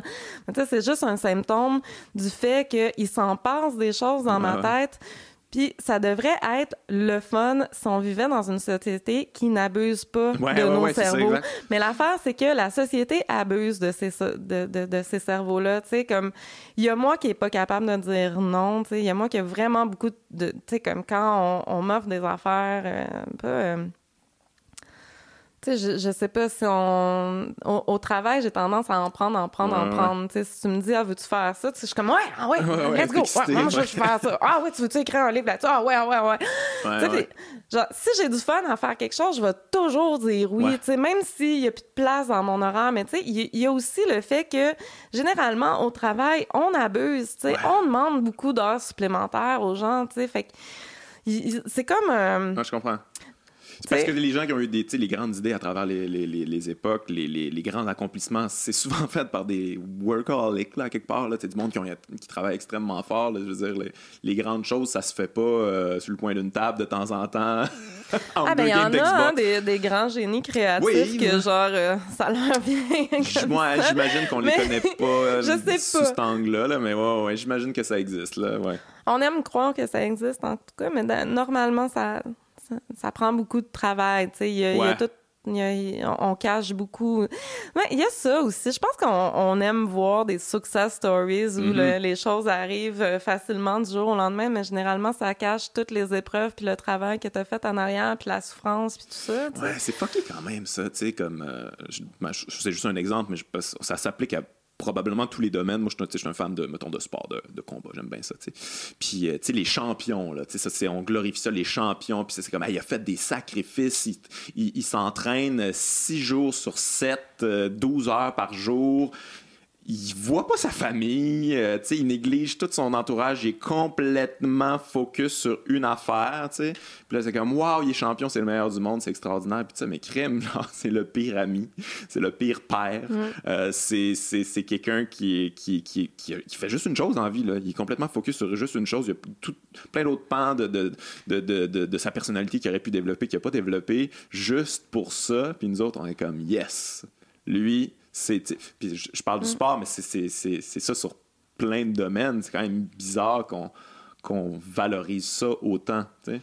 Ouais, puis tu sais, toute la culture dans le sport, euh, c'est un peu. C'est un peu intense. On fait pas attention non plus à, nos sportifs, sportives. Là. Moi, je me rappelle que hum, quand je faisais euh, du volleyball, là, euh, à un moment, un moment à un moment donné, je me suis cassé le pouce, tu sais, mais cassé, tu sais, puis j'étais arrivée avec la telle, tu sais, puis j'avais dit à mon coach, ben, euh, tu sais, Genre, je suis désolée, tu sais, genre, va falloir que je prenne comme quelques semaines de congé, le temps que ça se replace. Puis euh, il m'a regardé, il a défait mon attel, il a tapé mon pouce, puis il a dit, ouais, c'est le terrain. À un moment donné, c'était. Non, non. Mais Chris, c'est de l'abus, ça. Genre, c'est, c'est violent faire ça. Voyons donc. Fait que toi, t'étais comme, ah, mais j'imagine. Mon coach me dit que. je veux dire, t'aurais pu vraiment te le te le blesser encore plus. Mais mon pouce, il va être fracturé à vie. Il y a des micro-fractures dans mon pouce qui fait que je peux pas écrire à la main trop longtemps. Puis probablement qu'un jour, l'arthrite va prendre là-dedans. Puis, tu sais, un moment donné, je me suis fait une entorse lombaire. Puis là, mon coach a fait comme, OK, c'est correct, durant les. Comme, là, il était chill. Durant les trois prochaines semaines, tu peux t'asseoir, mais dans tout. Puis moi, mon docteur m'avait dit, c'est deux mois sur le cul, tu fais rien. Puis là, il m'avait dit, dans trois semaines, c'est les finales, t'es sur le 6 partant, tu dois être sur le terrain. Fait que je suis arrivée là-bas je m'étais pas entraînée depuis trois semaines parce que j'avais une entorse lombaire, j'avais encore mal. Toute la journée, à toutes les deux heures, je prenais des, anti-inflammatoires pour rien sentir. je suis restée sur, euh, sur le terrain tout le long là, du tournoi. Ah, c'est incroyable. Puis, tu sais, c'est comme si, tu sais, c'était correct, puis c'était valorisé, puis c'était correct, puis, tu sais. Mais, tu sais, je disais, toute la problématique des commotions cérébrales, que ce soit au hockey, au football, euh, bon, les sports de combat, c'est sûr qu'il y en a, mais, tu sais, c'est valorisé de comme, tu pognes une commotion, puis, ah, il a pris un petit, une petite période, il est revenu au jeu incroyable, puis là, le monde l'applaudit, puis c'est comme, tu y vas, puis tu niaises pas. C'est extrêmement dangereux, tu peux mourir de ça, voyons non. Mais on est comme, ah, ok, c'est cool, tu sais. Ouais, c'est comme si on voyait, euh, on voyait la force, puis c'est tout. Mais c'est pas de la force, c'est. De l'inconscience. c'est de l'inconscience, vraiment. Puis c'est, c'est comme de la violence que tu fais à ton corps, mais qu'on encourage aussi parce qu'il y a la pression de comme. montrer cette force-là, puis de performer. Tu sais, comme sais, même, je, peux reconnaître cette carapace-là qu'on me demandait d'avoir dans le sport. Je peux la reconnaître dans la vie aussi. Comment tu, tu, tu mets la carapace, tu dis rien, puis tu, mm-hmm. tu fonces, puis euh, let's go, les insultes, amenez-en, puis euh, je suis capable d'en prendre, euh, j'ai de la répartie, puis... Ouais, ouais, ouais, il n'y a rien qui m'atteint, je suis blindé, checkez-moi aller. Mm. Mais ouais, c'est vrai, on demande ça, on demande ça à tout le monde, finalement, là, tu sais, puis c'est valorisé, ça, tu sais c'est rare qu'on fait comme oh mon dieu tu, tu, tu vas pas bien ben on va, on va s'occuper de toi puis euh, tu t'es pas obligé là, de, de, faire telle affaire tu toute la problématique de la, santé mentale on essaie de, de, de sensibiliser les gens là-dessus mais je veux dire ce qui est valorisé c'est comme ah tu fais une dépression mais travaille pareil puis à un moment donné tu vas t'en sortir là à un moment donné tu, tu mm. fais juste continuer puis euh, ça va aller tu sais ouais. C'est extrêmement dangereux. Hey, on n'a pas parlé euh, encore, mais euh, tu es humoriste maintenant. Tu, euh, en fait, dans, dans, le cadre du Docteur Mobilo Aquafest, tu vas présenter ton spectacle Féministe Killjoy. Euh, tout d'abord, comment comment t'en es venu à faire de l'humour? On, on, s'était croisé sur une soirée bénéfice, mais je, sais que tu en mm. avais déjà fait avant.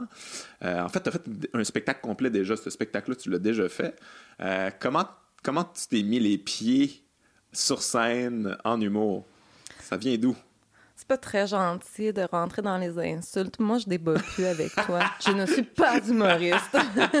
Écoute, moi, je pense qu'il faut récupérer ça, humoriste, s'il vous plaît, redonner les lettres de noblesse à cette affaire-là. Parce que moi, ouais, c'est ça. Moi, j'ai pas d'autres mots, fait que. Je, ouais.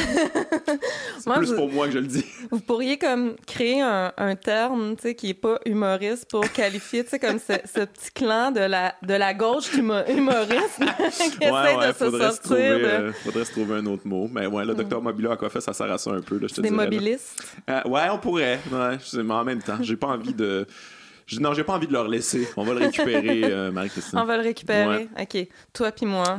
Toi puis moi, ben, ben d'autres gens. Mais il y en a beaucoup. Pour vrai, comme je, je chiale beaucoup sur, euh, euh, sur ben les humoristes, mais moi, je trouve qu'il y a vraiment beaucoup, beaucoup d'humoristes en ce moment là, qui disent des trucs intéressants, pertinents, qui ont beaucoup de talent, qui, qui brassent les affaires. Moi, je suis vraiment encouragé. De, de, la scène humoristique. beaucoup. Là, de, de, Ça fait longtemps que j'ai pas été encouragé comme ça. Sais je pense qu'il se passe quelque chose. Je pense qu'il se passe quelque chose, sinon vous m'auriez pas invité, là. c'est ça qui se passe. Mais t'es dans, es dans le, il se passe quelque chose. Tu, fais partie de ça. Ouais, ouais, ouais, ouais. Non, je, mais euh, pour répondre à ta question, je trouve que ça fait success story, mais tu sais, genre, j'ai jamais rêvé d'être humoriste, fait que c'est vraiment pas success story, C'est juste que... Euh, au, plus creux de ma dépression. on revient au texte dont tu parlais tantôt, parce que dans ce texte-là, j'évoquais que, que j'avais essayé tout plein d'affaires, puis ça, ça c'était bien bobo, mais euh, j'ai aussi essayé de comme sortir de ma zone de confort parce que j'étais dans un état d'esprit, tu sais, faut, faut vraiment comprendre que genre en novembre 2017, j'ai fait une tentative de suicide. C'était oh, grave, là, où ah j'étais. j'étais vraiment dans un état euh, très, très, très, très creux. Puis, euh, j'essayais de remonter, tu sais, puis ça faisait plusieurs mois que j'essayais de remonter. Il n'y a, a, rien qui fonctionnait, tu sais. Ou peut-être que ça fonctionnait tranquillement, mais tu sais, très, très tranquillement. Puis je pense que j'ai essayé tout ce qui se pouvait. J'ai essayé de prendre des médicaments, j'ai essayé de j'ai tout essayé. Genre, j'ai essayé de faire du, du yoga. on me dit de prendre un bain chaud. On me dit plein de sites d'affaires par rapport là, aussi. Là, euh...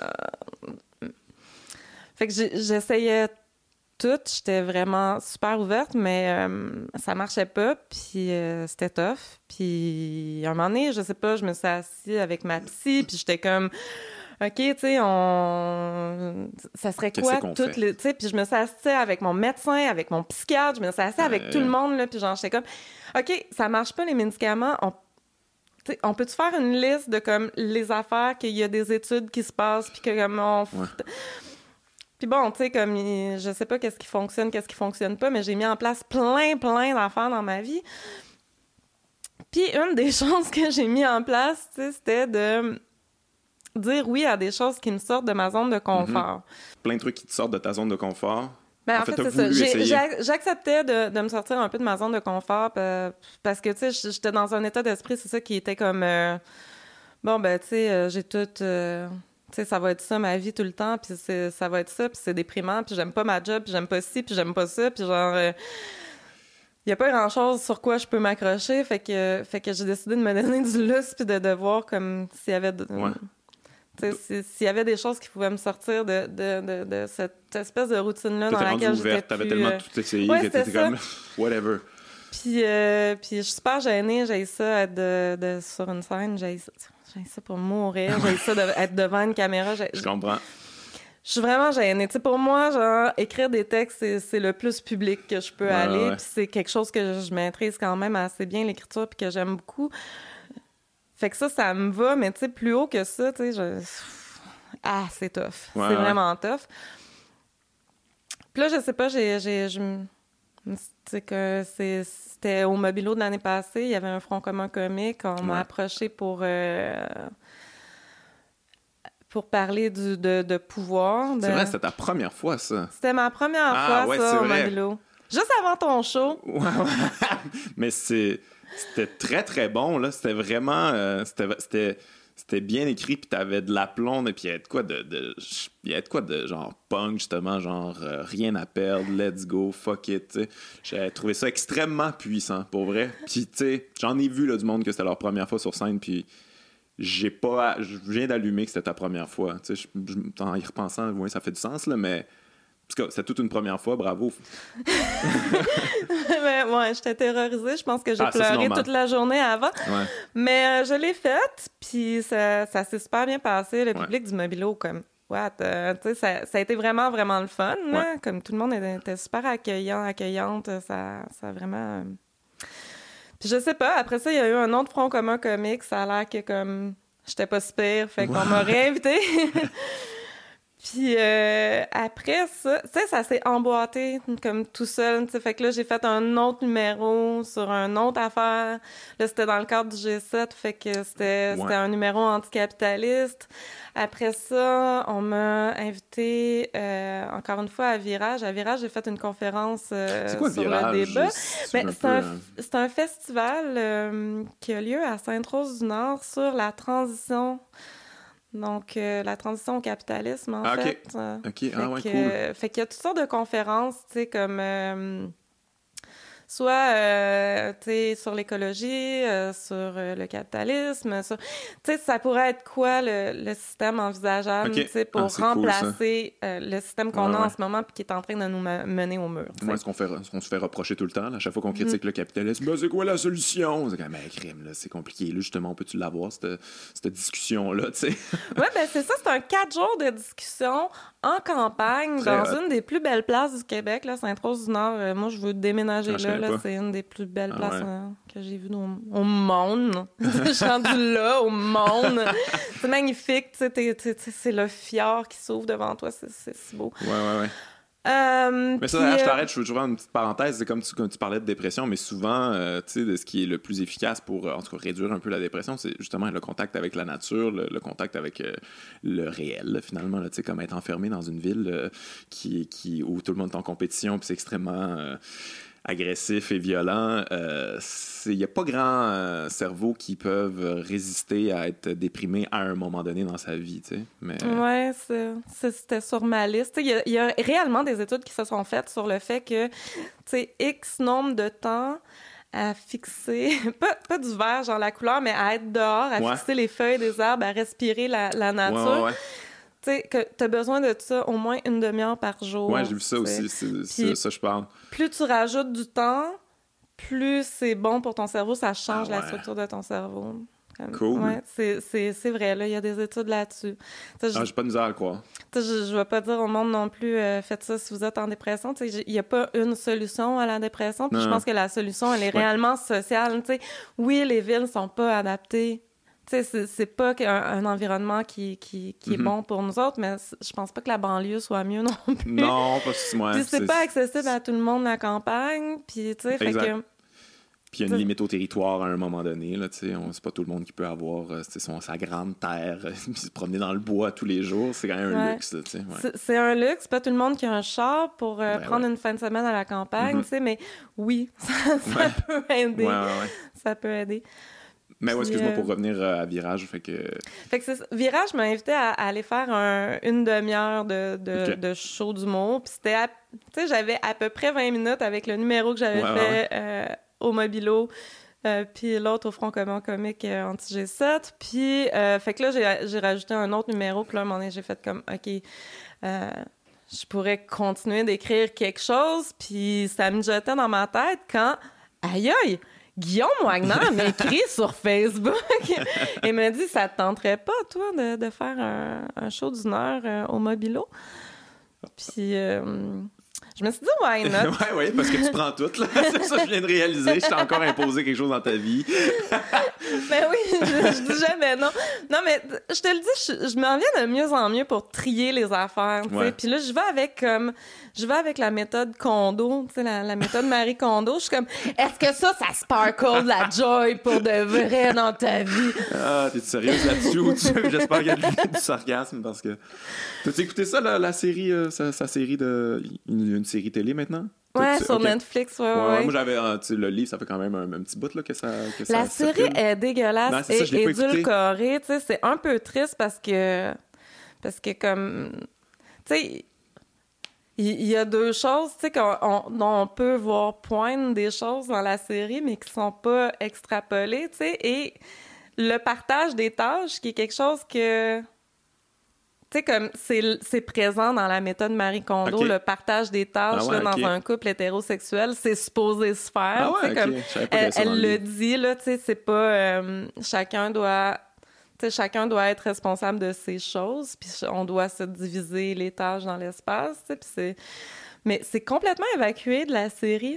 La même chose aussi, on voit, on voit beaucoup des personnes euh, racisées, tu sais, qui sont euh, soit de première, de deuxième génération d'immigrants, tu sais, qui euh, ont beaucoup de mal à se départir de, de leurs choses, tu sais, mais, tu sais, ils ont de la misère dans un esprit de, de je sais pas, tu sais, comme, tu sais, faut, faut le comprendre dans... Tu sais, ils partent de, je sais pas, moi, du Pakistan, ils arrivent, euh, je sais pas, au Canada, aux États-Unis, tu sais, puis ils arrivent avec du stock, puis c'est difficile pour eux de se, de se départir de ça parce que c'est attaché à Ouais, leur autre chez eux, tu sais, Mais c'est quoi cette leur technique-là? culture, je sais pas. ça consiste en. Tu, là, tu dis, il faut que ça sparkle de la joie, là, mais c'est ça? C'est genre le seul critère ou faut que ton objet euh, te, te procure. euh, te procure de la satisfaction? Maintenant, Joy, c'est un problème de, euh, de traduction. Ok. là. Tu sais, c'est- Ça serait pas joie, ça serait de ça- l'exaltation. C'est un petit, ou- ouais. comme c'est un petit quelque chose, tu sais. Puis il il y, a- toute une problématique à, alentour de comme la critique occidentale de Marie Kondo. Là. Je, je veux pas être, Ouais, euh, ouais. tu sais, je suis pas une euh, wow euh, super euh, con Marie méthode. je- je- Oui, tu sais, je suis pour un mode de vie minimaliste, tu sais, parce que je pense qu'on consomme trop, mais tu sais, je pense pas que c'est ça le principal problème social. Ouais. Là, on revient à ce qu'on disait tantôt, là, est-ce que la consommation individuelle peut changer le, ca- tu sais, comme le système au complet? Je pense pas, là, faut quand même comme abolir le capitalisme. Mais tu sais, je trouve qu'il y a quand même des problèmes dans la dans la compréhension occidentale Ouais. de, ce que, de, de ce que Marie Kondo euh, essaie d'expliquer. Puis tu sais, ça se peut que ça soit parce que la série l'a mal rendu, Ouais, ouais. mais Ouais, tu sais, c'est ça, tu sais, comme... J'ai à- à comprendre, en fait, moi, cette affaire-là, tu sais. Moi, la plupart des objets me sparkle pas de joy pantoute, là, mais il y en a que j'ai- besoin dans ces objets-là quand même. Mais c'est ça, ça peut être ça, ton sentiment. Si ton sentiment, c'est que t'en as besoin, mais c'est quand même... tu sais, Ouais, c'est ouais. pas... euh, c'est pas de la joie, tu sais, c'est pas euh, non plus, tu sais, comme un, une espèce de comme... Mais tu sais, ça...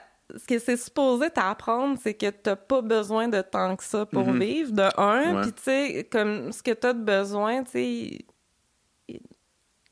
Genre, t'as une relation avec parce que t'en as besoin, parce que, tu sais, comme... Oui, tu sais, comme ton blender peut te sparkle la joy, mais parce que t'en Ouais. as besoin, puis Ouais, le ouais, matin, ton smoothie, tu l'aimes, je sais pas, tu sais, mais... Mais c'est ouais, peut-être que la critique que je verrais, je sais pas si c'est ça la critique en général, mais euh, tu sais des, des, des gens extrêmement consommateurs là, qui, qui, qui, qui sont drivés par la consommation, il y a bien des objets niaiseux qui leur sparkle la joy puis Mais oui. qui, qui finalement ils vont se départir de rien là, parce qu'ils vont être euh, tous les objets les, les rendent tu sais c'est ce serait peut-être genre euh, donner une espèce de ça pourrait donner une drive à certains certains gens plus matérialistes là je sais pas trop c'est peut-être ça la critique que, que je verrais mais, euh, Mais je, la connais pas là, la, la, la méthode Mais c'est pas, euh, c'est pas matérialiste au point de comme, oh, faut que tu comme t'aimes tes objets. Faut juste que tu te rendes compte que, tu sais, comme, que tu consommes trop puis qu'il y a Ouais. plein d'affaires inutiles chez toi puis que ça, tu sais, ça t'encombre puis ça t'empêche de bien respirer. Ouais, l'encombrement puis le consumérisme t'empêche de bien respirer. Puis tu sais, il y a une des affaires, une des critiques que j'ai vues beaucoup, tu sais, c'est que genre, supposément, les gens ont compris qu'elle recommande de ne garder que 30 livres. ok ça je, je savais pas Puis euh, C'est pas ça. c'est ce qu'elle se recommande à elle, Ah, tu sais parce que genre sa relation avec les livres, c'est ça, tu sais mais si toi euh, toute ta bibliothèque au complet de, de comme je sais Ouais, pas ouais. qui prend toute une pièce de Spark la Joy, hein, ben tu sais c'est ça aussi, tu sais fait que je vois beaucoup de de, de critiques euh, tu sais faire comme ah! Mais non les livres c'est bien. Mais Ouais, non ouais. mais oui elle te dit tu sais comme si toi ta relation avec tes livres tu sais si toi tes livres c'est super important pour toi garde-les là Ouais, tu sais c'est pas ça là le- la, la méthode en tant que telle là tu sais. ok. C'est juste plus de de- de d'être plus conscient consciente de ce que tu possèdes puis de comme puis que tu possèdes pas ces affaires là non plus tu au sais final comme ça t'appartient pas. Sais, je sais rien qui nous que je, je sais qu'il n'y a pas non je, je- tu sais, je sais pas à quel point, tu sais, je, genre, je connais pas non plus, tu sais, là, j'ai l'air d'une experte en Marie Kondo, mais tu sais, je, je suis pas une experte pantoute, tu sais, j'ai juste lu, tu sais, j'ai juste vu l'émission puis lu euh, beaucoup de, de, de, de personnes racisées, en fait, s'exprimer, puis des Japonais, des Japonaises s'exprimer sur les critiques occidentales Ah ouais, qui étaient posées. Puis, tu sais, ça, je pense que c'est un réflexe qu'on devrait vraiment avoir quand on critique, à partir de nos privilèges, quelque Mhm. chose, c'est de s'asseoir pendant deux secondes, puis avant de critiquer, tu sais, juste prendre le temps de lire la parole Ouais. de ces gens-là. Tu sais, que de, de- tu sais, avant de, de, de, de- je sais pas, avant de prendre une position, tu sais, de, de juste Ouais. prendre l'habitude de faire comme, ah, attends, est-ce que je suis en posture privilégiée ici? Est-ce que j'ai bien compris la chose? Est-ce que je pourrais pas, comme, Ouais. C'est pas ma culture, fait que, tu sais, je peux-tu essayer de comprendre euh, une autre culture que la mienne, euh, essayer d'analyser ça de Ouais. manière rationnelle un peu plus que dans la réaction par rapport à, à tous nos, nos privilèges, ouais. Mais, Ouais. ouais. Mais, euh, ouais, mais c'est peut-être que moi, genre, tu sais, dans le fond, je pense que mon Marie Kondo à moi, c'est genre Diogène, le plus, là. qui est comme, euh, ouais, on vit dans la rue, puis euh, l'écuelle, j'en ai pas de besoin, je peux boire avec mes mains, mais c'est à peu près la même affaire, finalement. Juste une version un petit peu plus extrême, j'imagine, là. Ouais. Ouais, mais c'est correct aussi, tu sais, c'est correct de, de pas, tu sais, comme on va pas adopter toutes les, les, les méthodes de vie de, Ouais. de tout le monde non plus, tu sais, puis c'est correct, là, tu sais, ça... C'est peut-être la méthode qui m'a- qui m'agace, dans le fond. Tu- tu- maintenant que t'en parles, c'est qu'il y a une méthode, genre, très, très... euh, je sais pas à quel point elle est rigide, cette méthode-là, mais je- en- je- les gens qui... J'avais des amis qui lisaient ça, puis j'étais comme, ouais, mais pourquoi tu tu fais pas juste comme le faire par toi-même, tu fais tes propres règles, tu, tu, tu y vas là, dans tes objets, puis tu fais un ménage, as-tu vraiment besoin que quelqu'un te, te, te donne des règles à ça? Je sais pas trop. Ouais. C'est un débat que, que C'est mon côté anarchiste, peut-être. Mais c'est ça que j'allais dire. J'ai un, un débat avec des anarchistes de- depuis. euh, Ben, tu sais, je, pense qu'on est plusieurs, en fait, anarchistes à avoir un- ce, ce débat-là. Tu sais, il y a- il y, a beaucoup de monde. Tu sais, comme. Je pense que toi et moi, on n'a pas besoin de se faire donner des règles pour agir en société. Tu sais. Ouais. Il y a des gens qui ont manifestement besoin de se faire donner des règles pour agir en société. D'où ça vient, ça, je sais pas. Est-ce que c'est comme parce que y- la société telle qu'on la connaît depuis, je sais pas, vraiment longtemps, se dote de règles, de lois, de X, tu sais, comme je veux dire, on est comme organisé avec des lois depuis fucking longtemps, Ouais, tu sais. ouais, ouais. Puis on dirait qu'il y a des gens qui... euh, qui ont vraiment besoin de, de lois, au point où j'ai déjà sorti avec euh, un chrétien orthodoxe. OK. Orthodoxe, ah ouais. J'ai tellement pas de préjugés. Non, mais ouais, puis c'était vraiment ça a pas duré très très longtemps parce que en fait, tu sais, il, il était il était homophobe, tu sais, ce qui part vraiment Ah, mal ouais, quand tu sors avec une bisexuelle. Ouais, ouais. Euh, ça peut amener quelques conflits. Mais aussi, il m'avait dit que s'il n'y avait pas les lois dans la Bible, il ne saurait pas qu'il ne doit pas tuer un autre être humain. Ça, ça m'avait vraiment marqué, tu sais, au point où j'y pense aïe, encore, puis comme, je suis comme... Puis je me dis tout le temps, tu sais, genre, oui, oui, abolissons les structures de, de pouvoir, abolissons l'État, euh, euh, abolissons tout, abolissons le capitalisme en premier, s'il vous plaît. Puis, euh, ah non, mais faut pas hiérarchiser parce que, genre, dans le fond, euh, abolissons tout en même temps parce que, tu sais, sérieux, le patriarcat, il est pas vraiment plus le fun, tu sais.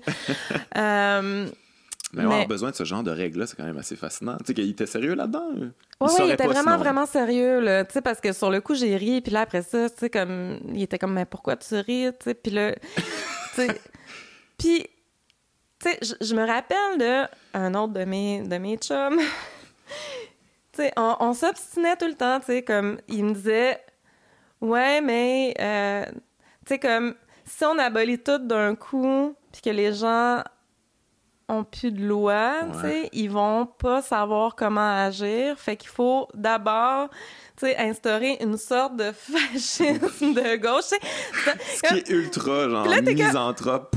Ben- Les êtres humains, vraiment, on, Ouais. aussi débiles. C'est comme, voyons donc. Ah, c'est ça. T'as un espèce de système euh, ultra autoritaire, genre un communisme autoritaire, genre, comme Ouais, on va réformer tout le monde. Vous allez être fin, mes estis. Là, tu sais, je suis comme, aïe, tu sais, mais non, mais un anarchiste peut pas tenir ce discours-là. Puis là, t'es comme, ah, ah, ah. Mais en même temps, tu ce sais, si, mais- c'est, si, oui, on tombe dans un, un système, tu sais, pas dans un système, mais si on tombe du jour au lendemain avec plus de, de, de lois, puis de règles, puis tu sais, puis ça, je me... Tu sais, à la lumière de, mettons, ce dude-là qui me disait « J'ai besoin des lois Ouais. de la Bible pour Ouais. savoir qu'il faut pas que je commette euh, Fait que, le meurtre? Tant mieux que la Bible existe, dans le fond. » Ouais, Mais ouais, ouais. mais non, parce que, tu sais, Ouais, ouais. en même temps, il y a des règles qui sont comme... Non, qui sont épouvantables dans la Bible, ouais, aussi. Ouais. Mais tu penses que ça, il y a ça, toi, que- qu'il y a des cerveaux qui ont besoin de règles, c'est comme, c'est quelque chose qui ont, qui, qui- c'est quelque chose qu'ils ont besoin ou c'est juste qu'ils ont, ils ont intégré ça, puis dans le fond, ils pensent qu'ils en ont besoin, mais ils n'en ont pas de besoin? Je veux dire, je pense pas que tu, tu enlèves cette règle-là à ce dude-là, il est comme, bon, mais aller tuer quelqu'un, là, je sais pas trop, là, qu'est-ce qu'il faut que je fasse? Je- J'espère Hey, que je non. peux tout faire, je vais le faire.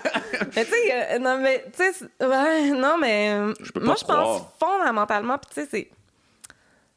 Je pense fondamentalement qu'on est des, des petits êtres sociaux, tu sais, Ouais. qui euh, ont. Qui ne sont pas, non. euh, D'abord euh, drivés par euh, le besoin de compétition et la loi de la jungle. Je pense qu'on est d'abord drivés par l'esprit de, de, de groupe Ouais. qui l'entraîne. Mais des fois, je me demande, tu sais, je me, je, je me dis que ça fait tellement longtemps qu'on est socialisé à ça que je... On dirait que, Ouais. tu sais, toutes ces, toutes ces règles-là, on est vraiment socialisé à l'esprit de compétition, à la performance, à ci, à ça. Est-ce qu'on pourrait passer du- de un à complètement l'autre du jour au lendemain? Moi, je pense qu'il faudrait... Ouais. Je pense vraiment qu'il faudrait parce qu'on s'en va dans le mur. Les Ouais, on s'en va dans je le suis mur. d'accord avec toi. Fait que il faudrait, mais est-ce qu'on Est-ce que ça comme- fonctionnerait? est-ce qu'on est capable dans notre vie de tous les jours de changer du tout pour le tout là? Tu sais comme sais, tu sais que telle affaire, telle affaire, telle affaire, tu sais, comme c'est pas bon pour toi, tu sais, comme, tu sais, comme, je fumais, je fume plus, Mhm. euh, mais tu sais, est-ce que je suis capable, en même temps que j'arrête de fumer, euh, d'arrêter de me ronger les ongles, mettons, tu sais, euh, non, généralement, on, est, on change tranquillement, puis on change pas tant, puis on n'est pas si hot que ça, tu sais, de- de- de- du niveau, au, au niveau personnel. Fait que, au niveau social, est-ce qu'on serait capable de, de autant de changements, de comme tout défaire nos socialisations, là, qui font que comme tout ça, Tu penses qu'à quelque part, souvent, là, finalement, au, au travers de l'histoire, quand il y a eu des révolutions, là, ça a souvent été remplacé par des espèces de régimes autoritaires euh, de manière au- aussi naturelle. Si y a-tu un peu de ça? Tu sais, comme il y a souvent, Ouais. tu sais, mettons Cuba, l'espoir, mon Dieu, on est libéré, puis finalement, bon, c'est comme un autre système pas, pas génial. C'est comme, a- la vraie révolution, elle se passe jamais vraiment, tu sais. les révolutions sont constamment récupérées par des gens qui ont du pouvoir. C'est comme constamment, là, tu vas à Cuba, mais tu comme la Révolution française a Mhm. été récupérée par les Bourges, tu sais, puis ils ont installé, à la place de la monarchie, ils ont installé euh, la République, mais tu sais, comme ça profitait à qui? Ben, ça profitait aux bourgeois, puis ça profite encore à qui? Ça profite encore aux bourgeois. Ouais. Puis c'est constamment comme ça, les, les révolutions. Tu sais, je dis pas qu'il faut arrêter de faire la révolution, là, au contraire, là, mais. euh, mais c'est pas rare, tu sais. Puis je pense que quand on fait des révolutions, il faut, faut faire attention au nouveau régime de pouvoir qui s'installe. On peut le voir même chez les groupes euh, militants. tu sais, Comme, Mhm. Ah y a- complètement. À partir du moment où tu as des porte-paroles, Ouais. Qui là deviennent des vedettes, puis là, comme ah, wow, c'est nice ça, puis euh, ouais, non, c'est clair. On on sort pas. même auprès de groupes anarchistes, il y a toujours des super militants qui sont comme tellement en posture de, de, de, de pouvoir. Puis euh, il y a des sais, qui reproduisent des structures de, de, de pouvoir patriarcal. Il y a comme.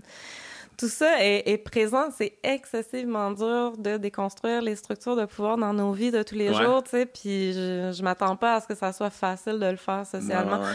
Peut-être qu'être anarchiste, c'est aussi faire un constat d'échec. C'est l'affaire la plus déprimante que j'ai entendue sur le podcast depuis longtemps. le constat d'échec. Faisons un bilan rendu là, ça va être ça nos vies. On va faire un bilan de tout ce qui n'a pas fonctionné. Ben ouais. Il ben, faut, garder espoir, j'imagine. Il euh, faut, rester positif. Euh, je, je, sais plus comment, en fait. Plus ça avance, plus je. Mais vraiment le danger de ça, en fait, c'est que justement, de faire comme.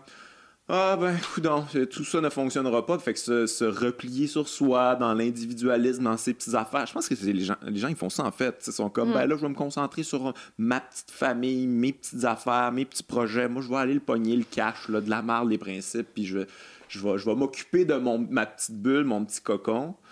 Puis finalement, ben, c'est ça que le système veut, tu sais.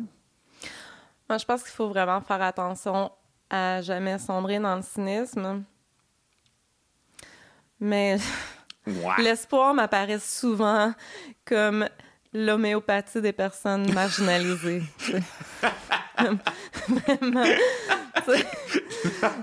ah, c'est excellent, ça. Ouais. En même temps, ben, si tu y crois, je veux dire, euh, si tu y crois l'homéopathie, ça se peut que ça fonctionne. Fait que... non, mais l'effet placebo est excessivement fort. C'est sûr que genre, tu, tu soulèves pas grand-chose euh, si tu donnes pas un, petit peu de, de, de, bonbons au monde parce que, tu sais, comme...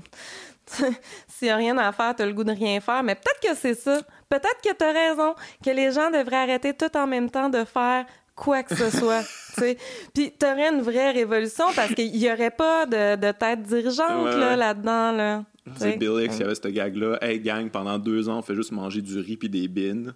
On attend que tout meure, toutes les multinationales, tout, tout s'écroule, puis après ça, on va repartir quelque chose. Mais, mais ouais, juste rien faire pendant deux ans, ça pourrait être, ça pourrait être bien. Mais je sais pas c'est quoi. Tu sais, moi, quand je parle avec des gens positifs, là, qui sont optimistes, c'est comme, j'arrive pas à J'imagine que c'est peut-être la chimie dans leur cerveau qui est différente de la mienne. Ou, euh, je veux pas juger ça, ben, mais des fois, je me dis comme, ben là, comme si tu as un manque du sens d'observation. T'as-tu vu ce qui se passe autour? Ou, euh, mais en même temps, je veux dire, c'est souvent eux autres qui drivent les changements, euh, qui vont de l'avant puis qui changent des petites affaires. Tu sais, j'ai reçu au, podcast une, une avocate en, en droit de l'environnement, qui fait avancer les dossiers, là, qui genre euh, qui a participé à un dossier où on poursuit le gouvernement parce qu'on ne respecte pas les, droits environnementaux des gens. Et ça, ça prend du monde de même. Puis là, je l'écoute, je suis comme yes, tu sais, elle, il va, elle va de l'avant, c'est optimiste, c'est proactif. Pendant que moi, je suis dans mon coin, puis juste comme ah, fuck. tu sais, j'ai pas, pas ça, tu sais. J'imagine que toi qui as eu des dépressions, tu dois avoir aussi un peu la même euh, condition que moi ou que tu es en fait, c'est peut-être de l'hypersensibilité à quelque part. Mais j'essaie de jamais tomber dans le cynisme, tu sais, parce que je trouve que c'est ça, c'est vraiment dangereux parce que là, le, danger, c'est comme tu disais, de plus rien, tu sais, comme de juste être comme, OK, je vais m'occuper de mes petites affaires à moi, puis, euh, tu sais, si je m'écoutais, euh, moi, du jour au lendemain, je déménagerais dans le fin fond de la campagne, puis je regarderais le monde flamber, puis je ferais comme, hey, fuck off, là, tu sais, moi, je m'en vais je, suis plus capable, tu sais, je vais essayer de vivre dans le bonheur les années qui restent à la terre à survivre, puis fuck that, tu sais. Mais en même temps, euh, ben non, tu sais, c'est pas, tu sais, comme je pense que l'instinct fait qu'on va essayer de résister puis de se battre jusqu'à la fin, tu sais. Puis si on le faisait pas, ben on ferait pas de show ni toi ni moi. Puis tu sais, elles sont, ça, ça, tu sais, l'avocate dont tu parles Là où elle peut changer quelque chose, c'est au niveau du droit. c'est là qu'elle travaille. Puis toi ou moi, là où on peut changer quelque chose, c'est euh, au niveau des consciences. Mm-hmm. Si on peut, tu sais, si on peut euh, allumer, faire germer une petite affaire à quelque part là ou là, tu sais, si on, si on peut faire juste switcher comme une chose à quelque part. Ouais. Moi, je dis, je dis tout le temps que j'écris des livres pour une seule personne. Si cette seule personne-là, tu sais, peut m'écrire en me disant, genre, ça m'a vraiment fait du bien. Qu'est-ce que tu me, qu'est-ce que as écrit, tu sais, ton roman, ça m'a vraiment fait mm-hmm. du bien. C'est ça, gagner. Tu sais, j'ai, j'ai, c'est ça. Ouais. Tu sais, je dis pas, euh, je dis pas qu'il se passe grand chose dans mon roman là. Je, euh, en plus ça date puis euh, puis euh, ou tu sais que ça peut être n'importe quel texte que j'ai écrit, mais tu sais si ce texte là a changé quelque chose pour une seule personne, Mhm. ben je pense que j'ai réussi. Puis tu sais ça peut être n'importe quoi, ça peut Ouais. être de se sentir solidaire, ça peut être de comme je sais pas, tu sais euh, switcher. Quelque chose dans Ouais, la manière de penser ou comme ouvrir une nouvelle perspective, ouvrir un dialogue, ouvrir, tu sais, whatever. Mais Ouais, ouais, ouais. Mais j'amènerais quand même un petit bémol sur- par rapport au cynisme. J'en ai parlé ici au podcast avec euh, un gars qui s'appelle Mathieu Bellil qui a écrit un, un- un- un livre qui, qui traite un peu de cynisme euh, là-dedans. Que le cynisme, à quelque part, on dirait qu'on a oublié un petit peu c'était quoi. Tu sais, on a parlé de Diogène, mais à la base, Ouais. c'est Diogène, le cynisme, c'est c'est un cynisme euh, proactif, à quelque part, de dépouillement, mais en même temps de Mm. toujours remettre en question euh, tous les systèmes, toutes les règles. euh, tout en se, tout en étant actif à se dépouiller soi-même, essayer de trouver euh, comme sa propre vérité, là, je sais pas quoi là. Mais, euh, mais ouais, c'est ça pour moi. c'est- Parce que c'est comme devenu le cynisme, c'est comme devenu finalement faire la même affaire que tout le monde, mais en étant un peu déçu du monde. Ce que de- ça devrait pas être ça le cynisme. Je trouve Ouais, que ça a été. euh, c'est ça. Mais je vais parler en sémiologue, là. ok. Je vais mettre mon chapeau. Ouais, yes. Puis, euh, en, en fait, ce qui s'est passé, mettons, du cynisme dans la Grèce antique, puis du cynisme tel qu'on le définit aujourd'hui, Ouais. c'est une métonymie. Il y a eu un glissement de sens. tu sais. Ok. Euh, C'est-à-dire qu'on on lui, il signifie plus du tout de la même façon. Tu sais, les cyniques, euh, c'était, euh, c'était, puis à l'époque, à l'époque de la Grèce antique, pour qu'une pensée soit valide, il fallait que tu sois capable de la mettre en œuvre dans ta vie. Ouais, fait que tu pouvais pas affirmer n'importe quoi. Il fallait que tu vives selon ta pensée. Ouais, ouais. Puis euh, un des chiffres super intéressants en philosophie aujourd'hui, c'est que, comme Clément Rosset disait, que la pire torture que tu peux infliger à un, à un philosophe aujourd'hui, c'est de l'obliger à vivre selon sa pensée. Puis c'est souvent ça. Euh, C'est ça, ouais, c'est pas faux. c'est pas tout à fait faux, je pense.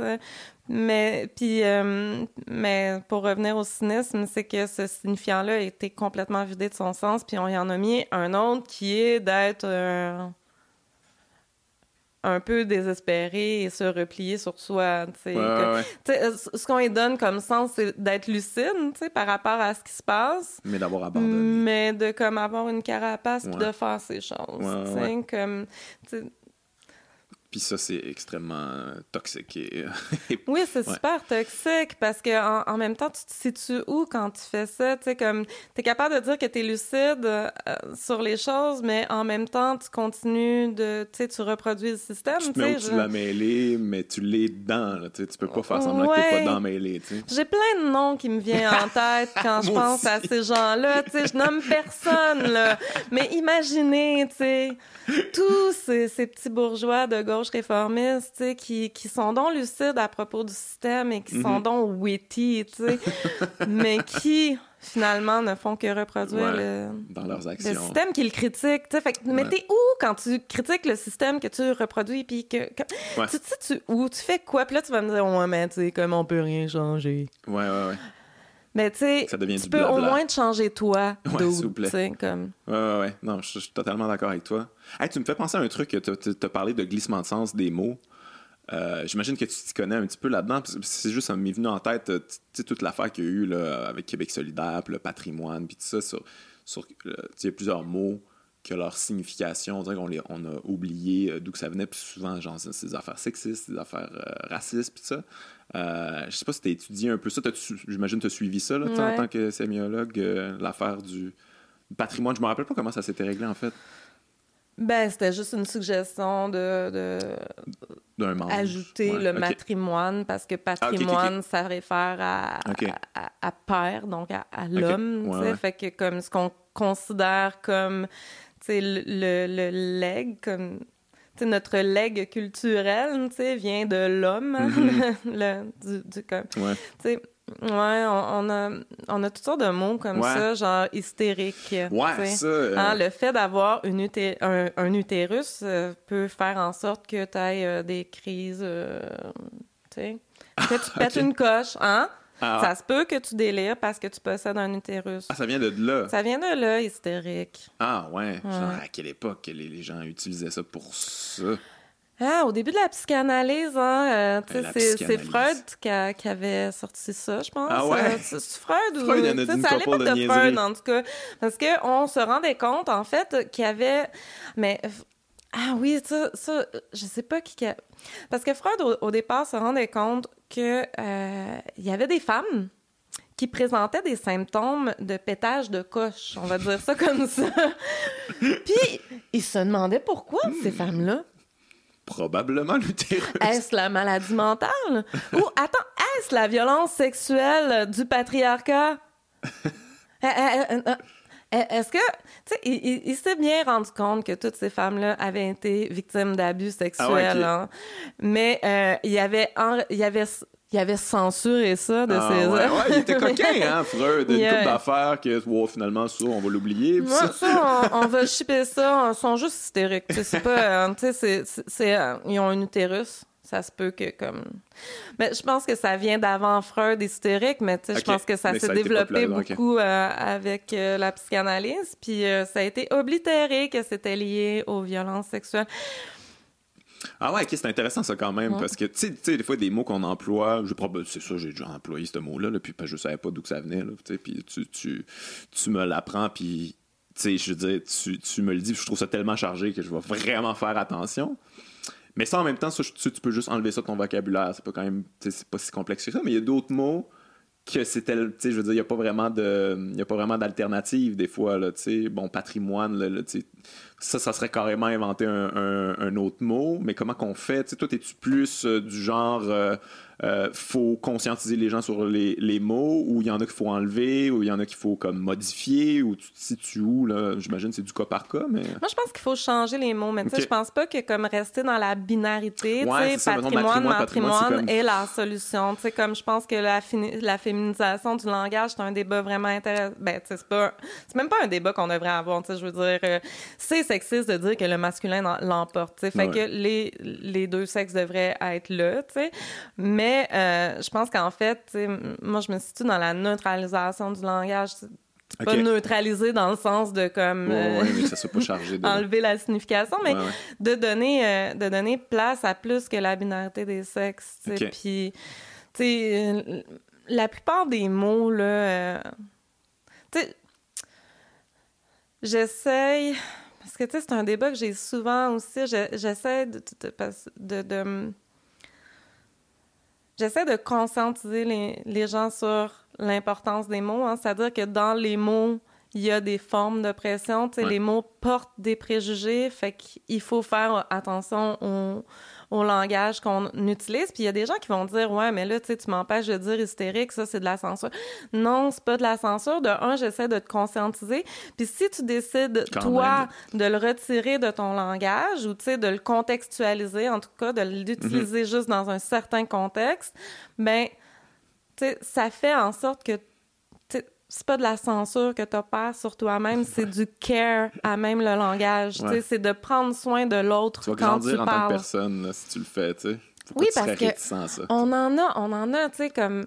Moi, je dis aux gens d'arrêter de, de dire bordel. Tu sais, Ok. Parce que, tu sais, le bordel, non... Non, Ouais, ouais, ouais. bordel, ça fait référence à euh, tu sais, une maison de, de travailleuses du sexe, là. une- Puis, euh, il y a aucune raison pourquoi ça ferait référence péjorativement au désordre dans ta Mhm. maison. Ce n'est pas le bordel dans ta maison. Ouais, Il n'y a ouais. pas plein de prostituées, tu sais, Ouais. alentour de toi. Fait que Ouais. fait que non, ta maison, elle est en désordre. tu sais, Ouais. C'est le chaos dans ta vie, ce n'est pas le bordel dans ta vie. tu sais, ouais. comme. Ben, si on l'utilisait de manière pas péjorative, je dirais que c'est correct. Mais là, comme on l'utilise de manière péjorative, Ouais. parce que ça peut être le fun. C'est ça, justement, pourquoi comme c'est pas associé à fun, le bordel. Pourquoi c'est associé Ouais, ouais, à un désastre dans ta vie ou à un désastre dans ta maison. c'est le bordel, c'est ça le problème. C'est pas le mot en tant que tel qui est le problème, c'est qu'est-ce qu'on investit comme signification dans le mot. Mais c'est parce que des fois, euh, j'imagine que. Puis pour l'avoir vécu personnellement, c'est que euh, les gens ils se disent comme, eh ben là, j'avais pas d'intention, euh, j'avais pas de mauvaise intention par rapport à ça, tu sais, j'avais pas pensé à ça, fait que je peux-tu juste continuer finalement à avoir des bonnes intentions euh, avec des mots qui ont des mauvaises intentions, entre guillemets, là. Puis moi, ça m'est arrivé, là, mettons, j'avais employé le mot euh, enculé à un moment donné, là, tu sais, ce qui est comme super homophobe, finalement, là, quand tu y Mm. penses, là, puis tu sais, je me Et fait... sexiste. Euh, sexiste, homophobe, tout est wrong là-dedans. Mais je me suis fait agresser par rapport à ça, puis j'étais comme, ben là, tu sais, je voulais pas dire de quoi de, de mal, puis, puis là, il repensait, c'est comme, mais pourquoi j'ai, pourquoi j'ai une défense par rapport à un mot que je suis pas d'accord avec ce mot-là, finalement, là? Je- je- c'est, c'est juste bon pour moi de m'en départir puis d'être conscient de ça. On dirait qu'on est très réticent à changer notre langage. On dirait qu'on est attaché aux mots qu'on utilise, puis qu'on veut là, on, on- on veut redéfinir euh, leur sens à quelque part d'où ils viennent. C'est Comme mettons patrimoine, il y a beaucoup de gens qui sont comme ben là c'est ça, même si c'est chargé, ben c'est ça maintenant, puis le, le sens a changé, puis on peut-tu continuer à l'utiliser. tu sais. Mais, mais je sais pas, c'est, tu sais, des fois il n'y a pas d'alternative vraiment. Mais on peut les créer. Ouais. Tu sais, il y a des mots qui s'inventent à tous les jours. Ouais, ouais. on peut, euh, on peut vraiment critiquer, mettons, clavardage, mais c'est un mot qui n'existait pas dans les années 80. tu Ouais, j'avoue, j'avoue. Fait que on, on en invente à tous les jours. On est obligé de faire des néologismes. Ben, tu sais, comme moi, ça m'arrive souvent. En tout cas, il y y, a des situations, des concepts, tu sais, que. Ben, c'est sûr aussi, comme c'est un privilège, là, je veux dire, euh, je suis une universitaire, tu sais, des fois, je parle d'affaires dont le mot n'existe pas, tu sais, Mhm. fait qu'il faut que je crée un mot pour parler de cette affaire-là, parce que ça n'existe pas, tu sais. Mais euh, on fait ça à tous les jours. Il y a des, tu sais, c'est la richesse de la, de la- des langues. Ouais, ouais. J'allais dire de la, de la langue française, mais de toutes les langues, tu sais, on crée des mots On à tous les jours. On en crée, ouais. Puis continuons, c'est ça qui la rend vivante notre langue. Puis tu sais, si on se rend compte que comme telle ou telle expression est, sais, est sexiste, ben changeons-la, c'est Ouais, pas ouais. grave, sais. comme- Mais, Mais je suis pas sexiste, moi. mais c'est ça, c'est ça, ça me fait vraiment. ça me perturbe en fait parce que les gens arrivent avec comme le gros, mais c'était pas mon intention, mais je sais que c'était pas ton Mm-hmm. intention. C'est pas grave, je t'accuse pas là. Ouais, je Tu sais, peux juste te sérieux? dire ça. Mais une fois que t'en as conscience, là, par exemple, dis-moi les pas Ouais. que tu l'as pas utilisé intentionnellement. Tu sais, comme la première fois que je te le dis, OK, tu t'en Ouais. rends pas compte, c'est correct. Fair enough. Mais tu sais, quand ça fait comme. Ouais, ouais, ouais. Ça en dit beaucoup sur toi, en fait, quand tu décides de quand même. Puis c'est ça, ça, ça revient à tout le débat là, du, euh, du politically correct, là, où, euh, tu sais, finalement, il y a des gens qui se font dire comme, ouais, ce mot-là, peut-être pas, tu sais. Non, tu sais, nous, on n'aime pas ça quand vous employez ce mot-là. Comme, on peut plus rien dire, puis là, je suis censuré. Puis c'est comme, hey, tu sais, je veux dire, tu, tu peux, tu peux continuer. Ça veut juste, ça en dit beaucoup sur toi si tu continues à employer ce mot-là. Si tu t'en viens. euh, euh, tu t'en viens comme ben, un peu agressif, là, un peu. euh, tu veux être dans les dominants, là, finalement. Là, tu sais. Ouais, mais j'ai l'impression que, tu sais, ces gens-là se battent pour le droit à continuer d'opprimer des gens. ouais. Tu sais, parce que, genre, si on me dit. euh, sais, si on me dit euh, c'est, oppressant euh, tel comportement, puis tu sais, je... OK, c'était pas intentionnel, c'est cool, dude, c'était pas intentionnel, fair enough, tu sais. Bon, mais, ah, mais si tu. si en plus, le, tu sais, t'arrives puis tu fais comme non, mais non, mais non, mais je veux continuer d'être comme ça, tu sais. C'est comme, OK, mais là, c'est intentionnel, tu sais. Puis là, Ouais. tu tu sais, mais non, non, mais tu me censures. Ouais, mais non, parce que, tu sais, comme ton oppression censure déjà plein de monde, Ouais, tu sais. Puis là, tu sais, tu veux comme continuer de faire de la violence verbale. Tu sais, parce que c'est ça qu'il faut comprendre. C'est pas de la censure quand il s'agit de violence verbale. Tu peux me dire comme, ouais, mais tu sais, dire conne, mettons, tu sais, parce que con, conne, connard, tu sais, ça vient tout euh, du... Le con, ça désigne euh, le vagin. là. OK. Fait que euh, si tu utilises ce mot-là comme insulte, ben c'est dire que comme c'est insultant Ouais, ouais. de posséder un Ouais. vagin ou d'être assimilé à un vagin. OK, ouais. Tu sais, je vois vraiment pas qu'est-ce qu'il y a d'insultant là-dedans parce que c'est puissant un vagin. hein. Ça Mhm. sort un bébé puis ça sort tout de suite. C'est puissant, c'est résilient. Tu sais, je vois même pas qu'est-ce qu'il y a d'insultant là-dedans. Tu sais, comme on est tous bien de, de, de se traiter de, de cons et de connes pour se valoriser les uns les autres. tu sais. Euh, mais tu sais, tu vois, je l'ai utilisé tantôt, j'ai dit, euh, mais dans un contexte où je personnifiais, genre, euh, quelqu'un Ouais, qui ouais. était violent verbalement, tu sais. Mhm. Donc, je voulais pas répondre à la porte parce qu'il était... Fait que, je Voilà. crois qu'en art, quand on est en train de personnifier euh, des personnages, là, on peut utiliser certains termes ou certaines violences pour montrer Mhm. cette violence-là, pour comme comme amener à réfléchir là-dessus. Tu sais, je dis pas qu'on... Tu sais, c'est ce que je veux dire quand on doit contextualiser qu'est-ce qu'on qu'est-ce qu'on dit, tu sais, comme si un personnage dit telle chose dans un livre pour te faire réaliser que cette situation-là n'a pas d'allure, tu sais, comme tu peux incarner, là, je sais pas, euh, tu parlais de, de, Claudette qui peut plus rien dire à Repentigny. Hein? Ben, mettons qu'on veut personnifier Claudette, c'est correct, là, de la personnifier, puis dans son langage, puis tout ça, tu sais. Mais c'est aussi pour il y a tout un appareil littéraire, artistique alentour pour te faire mhm. réaliser des choses puis réfléchir autour de ça. ça. ça. demande à être interprété. Fait qu'il y a une différence là, entre un, une œuvre d'art puis ton langage de tous les jours. Puis il y a une différence aussi de contexte tu sais. Mettons que mettons que je te parle pas devant une caméra puis que je dis quelque chose euh, qui peut être oppressant pour quelqu'un mais on est on n'est pas devant public il y a puis que ça opprime personne. Tu sais mettons quand toi puis moi je dis quelque chose ça opprime personne ben il y a pas personne qui a ressenti la violence verbale. Fait que je dis pas que c'est correct, mais je dis que dans ce contexte-là, ça dérangera personne. Mais dans un contexte où je suis devant une caméra avec un micro d'en face, tu sais, il, faut quand même que je fasse attention. J'ai une responsabilité sociale. C'est ça aussi que les gens oublient avec la liberté d'expression. C'est que toutes nos libertés viennent avec une responsabilité sociale. Tu sais, puis dépendamment du contexte, il faut que tu fasses attention à l'autre. Il faut, c'est ça la limite de la liberté dans une société. Tu sais, c'est pas, c'est pas la censure, que de faire attention. C'est de, de, de, faire attention à ce que l'espace public soit le plus sain possible pour que tout le monde puisse participer. Mais ça, c'est quand même fascinant que ça soit devenu l'affaire la plus, euh, la plus euh, champ gauche révolutionnaire de dire juste faire attention à l'autre. Genre juste, on est des êtres humains, faisons mm. attention, soyons gentils les uns avec les autres, euh, respectons... Euh, ah, rectitude politique, Guillaume! mais c'est bizarre quand même que ça soit... Tu sais, la, la, rectitude politique, c'est devenu l'affaire la plus négative qu'il n'y a pas. Mais à quelque part, quand tu y penses, la rectitude politique, c'est souvent une espèce de, espèce de convention. on se dit comme être telle affaire euh, gang, si on veut vivre en société, ça serait mieux de pas utiliser ce mot-là, de pas euh, faire ce genre d'affaires-là, puis euh, on va, on va s'entendre là-dessus, puis ça va être un, pacte qu'on va avoir entre nous autres. Mm. Mais là, c'est devenu, ben là, c'est que des limites, puis on peut plus rien faire, on peut plus rien dire, puis, puis c'est ça, la gauche est en train de nous censurer. C'est weird, le glissement qu'il y a eu, tu sais. Ouais, mais, mais tu sais, puis c'est comme si tu sais, tu as le droit d'être tout nu dans certains contextes. Tu sais, comme quand tu es dans un camp de nudistes ou quand tu es tout seul chez vous ou quand tu es avec. Ou tu peux ne pas être tout seul chez vous aussi puis être tout nu puis c'est correct. Mais il y a des contextes où ça passe pas, tu sais, genre si tu arrives sur la place publique tout nu pour débattre puis t'es comme "Hey, mais moi je veux juste débattre." Ouais, mais t'es ouais. ouais. mais on veut on veut pas non, mais Ouais ouais ouais, vous me censurez. Moi je suis un gars qui est nu. ouais ouais. Non, ouais. Il y, a de ça aussi, tu sais, il y a des limites.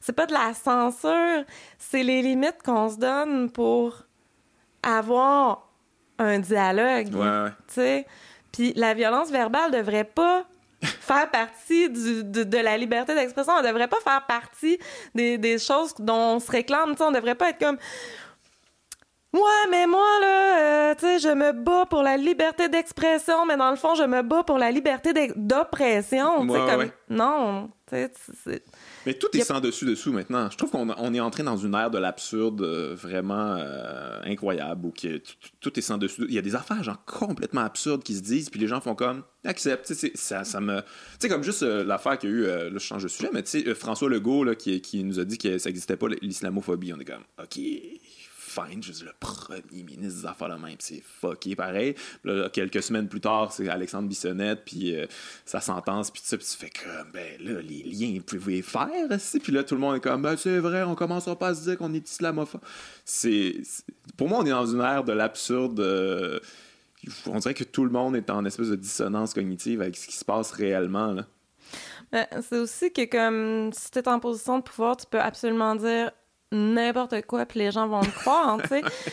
Parce que, tu sais, comme. Ouais, mais en même temps, non, on peut pas, comme, tu sais, refuser ça complètement. Tu sais, je ouais, non, mais t'as raison, il est en situation de pouvoir, fait qu'on peut pas vraiment. Euh, il peut dire ce qu'il veut, fait que. mais non, il peut pas dire ce Non, non, mais oui, mais, mais, mais, oui en même temps. Mais en même temps, oui. Puis, tu sais, on, on, le voit, c'est un que la classe politique le fasse, mais euh, la classe médiatique le fait à tour de bras aussi. Je veux dire, là, on, on est dans une ère de fake news, on appelle ça des fake news, mais dans le fond, c'est de la propagande. là.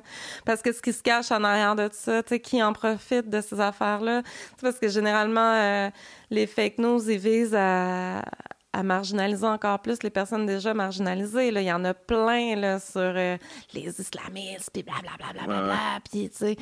Puis là, t'es comme, ben, tout ça, c'est tout faux, mais il est trop tard une fois que c'est ça... Ah oui. C'est rentré dans l'espace public. C'est rentré dans la conscience des gens. Puis ça, c'est quoi, tu sais, comme est-ce que les gens se- vont se battre pour la liberté de dire absolument n'importe quoi? Tu sais, non, comme premier ministre, François Legault avait pas le droit de, de, de Mhm. dire quelque chose de faux comme ça. Ouais. Tu sais, C'est extrêmement grave, mais il n'y aura jamais de conséquences parce qu'il ouais. n'est pas redevable d'absolument rien. Ouais, ouais, c'est vraiment, une- en tout cas, c'est une époque. euh, C'est une époque assez. euh, ouais. Mais c'est parce que, tu sais, genre, nous, on est bien bon, on juge, là, mettons, euh, tu sais, Donald Trump de loin, puis on trouve ça bien drôle, puis ça. Mais on, tout le monde, on est en train de- d'entrer dans cette espèce de espèce d'époque absurde, là, où tout est permis, où tout est sans dessus-dessous, où tout, tout ce qui est important, finalement, c'est la domination, le pouvoir, l'argent. Euh, quand t'as ça, ben, tu peux dire tout ce que tu veux après, parce que on s'en fout, tu sais. Ouais, puis tu sais, ça, ça permet de mobiliser leurs troupes. Tu sais, Donald Trump s'est ramassé là en faisant quoi? En mobilisant, tu sais, les jeunes hommes, les jeunes hommes blancs. Voyons, Les jeunes ça, hommes. ben. les young angry Ouais, white ouais, ouais, men, tu sais, parce anglais. que ça, tu sais, en leur faisant croire qu'ils étaient de leur bord, mais non, Chris, il est pas de leur bord, il est pas de votre bord. Voyons. Legault essaie de faire pareil que Trump. vous autres? Êtes-vous millionnaire? Non, bon, mais Chris, suivez pas les millionnaires. C'est ça. C'est aussi simple que ça, la vie, gang. Lui, il va là pour continuer à faire du cash puis aider ses amis à faire du cash. Il va pas là pour vous aider, Ouais, gang. c'est pas votre ami. là.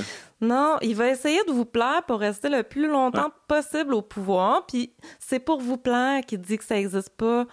Ouais. L'islamophobie, parce que à qui il dit que ça existe pas, l'islamophobie, il dit ça aux islamophobes pour Ouais, les rassurer dans leur d'islamophobie. Ah, c'est ça qui est- était absurde, tu sais, c'est comme, je vais vous, tu sais, C'est vraiment bizarre. Puis tous les commentaires en toutes ces publications, c'était islamophobe. Puis t'es comme, dude. Puis ces politiques sont islamophobes aussi parce que je, Ouais. c'est Ben ouais. ça, sa laïcité. Hey, ça la...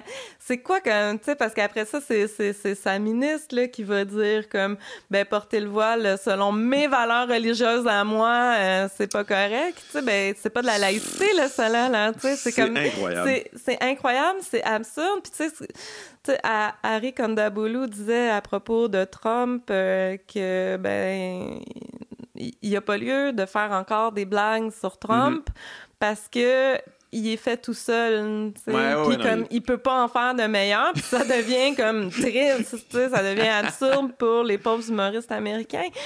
Puis ben on Ouais, ouais, on- tu sais, ça va être pareil ici parce que comme je veux dire c'est tellement absurde tu sais qu'il n'y a pas lieu de comme rire des propos de François Legault parce que non seulement c'est déjà absurde en soi il y a pas y a même pas de blague à rajouter là-dessus mais en plus tu sais ça fait vraiment mal à du monde Ah ouais. ce déni là Ben, c'est ça. fait mal Ça a un impact direct, là. Direct sur ces gens-là. Moi, ça me.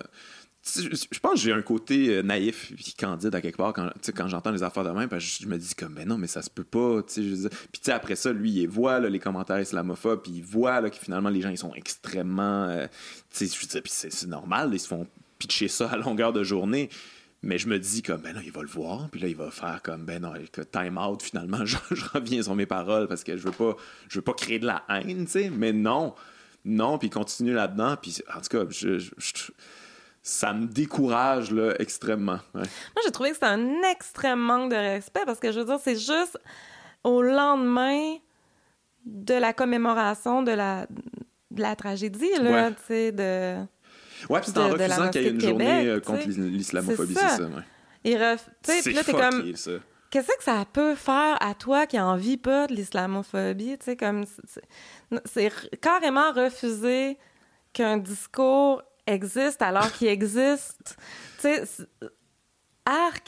Tu sais, comme dans, dans toute sa globalité, tu sais, parce qu'en plus, son discours, il est, ses politiques le sont, mais tu sais, dans ce déni-là, c'est comme si euh, ça allait tout arranger, mais ça... Non, ça te Ouais. permet juste de continuer à être quelqu'un de dégueulassement oppressif.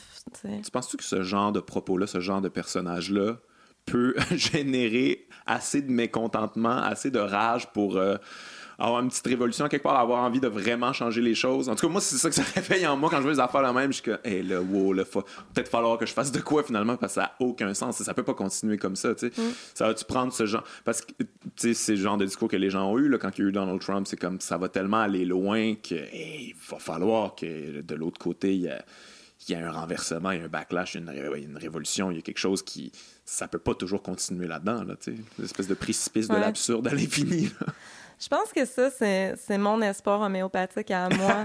Ouais. Je je l'avais dit, je déjà en 2012 quand j'ai expliqué pour la première fois que en, en public que, que j'étais anarchiste et que je n'irais pas voter.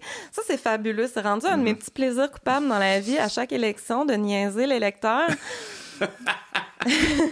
Je- J'aime beaucoup lui dire que j'irai pas voter parce que Ah, oh my capote. god, c'est comme C'est pas les règles qu'on s'était dit! T'as pas le droit! Puis tu sais, comme, je suis sûre que si l'électorat de gauche hein, se disait pas, ben, de gauche, elle voterait de mon bord, tu sais, fait qu'il faut qu'elle aille voter, tu sais, Ouais. je suis sûre qu'il pognerait pas les nerfs comme ça, mais là, Ouais. j'ai le droit à, à des belles crises. Euh, sais, souvent, je leur réponds, vous prenez pour acquis que je suis de votre bord, mais le vote stratégique pour moi, ce n'est pas de voter QS. hein. Parce que, tu sais, comme le taux de mécontentement de, avec QS serait peut-être pas si grand que ça, là. Je pense que, comme, tu sais, comme, il pourrait quand même réhabiliter un certain, comme, filet social, tu sais. Puis je pense que, comme, on pourrait rester dans un certain confort intellectuel que tout ne va pas si mal. Je pense qu'on tomberait barque. euh, vraiment ça dans... prendrait moins l'eau, mais la barque prendrait l'eau quand même. Ouais. C'est ça. Je pense que comme on continuerait avec un système hiérarchique, on continuerait à être dans des relations de pouvoir, on continuerait à être dans un capitalisme. Moi, je ne crois pas à ça, le capitalisme à visage humain. Fait Ah non! que... fait que... Mais, tu sais... je- genre, Je pense que ça susciterait moins de, de mécontentement, mettons, que, que le gouvernement euh, Charest de l'époque Mhm. euh, où j'écrivais ce texte en 2012. C'est parce qu'on se rappellera que la grève de 2012, c'est fini sur des élections. Mhm, ouais, ouais. Euh, puis je disais que, tu sais, si, si je votais, je voterais peut-être pour le pire. hein. Juste parce que, comme, tu sais, je pense que la up. stratégie du pire, tu sais, comme, c'est ça, la stratégie du pire est mon espoir homéopathique. Non, mais je te, je te comprends là-dedans. Que ça génère assez de rage pour que les gens aient envie de, de, de, de tout virer à l'envers. Ouais. Mais le pire, c'est que ça marche pas parce que, tu sais, on, a eu, euh, on a eu un gouvernement Harper vraiment longtemps et j'avais Ouais. beaucoup d'espoir.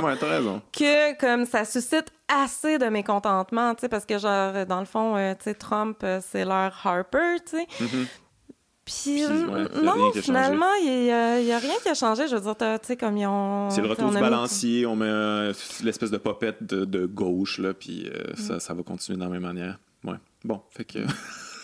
Fait que je je suis pas sûre. Hey, je suis vraiment déprimante. hein, je m'excuse. ce qu'on va faire, avant de terminer, on va revenir sur ton spectacle parce qu'on en a parlé juste un petit peu, fait que je- ça c'est quelque chose de positif, les gens peuvent aller voir ça. Euh, Ça s'appelle Feminist Killjoy. Pourquoi t'as appelé ça Feminist Killjoy? En fait, c'est quoi une féministe euh, Killjoy? C'est pas tout le monde qui connaît le terme, j'imagine. Ouais, le, le, con- le, le concept. euh, Je pense que c'est un con... ben, le concept dit en anglais, c'est un concept anglophone. Ouais. Big news. Euh, ça vient vraiment. euh, donc, en français, je pense qu'on traduit par euh, féministe rabat-joie. Ouais, Moi, je ouais. trouvais que c'était pas suffisant. Dans le spectacle, je le traduis par Killjoy, c'est plus. euh, ça Ouais, fesse. Ça. C'est pour ça que dans le spectacle, je le traduis par tueuse de joie patriarcale. je, je trouve que ça y rétablit son sens un petit peu plus. Euh, mais c'est ça. L'idée, c'est. euh, en fait, ce concept-là a été forgé par. euh, le sexisme ordinaire.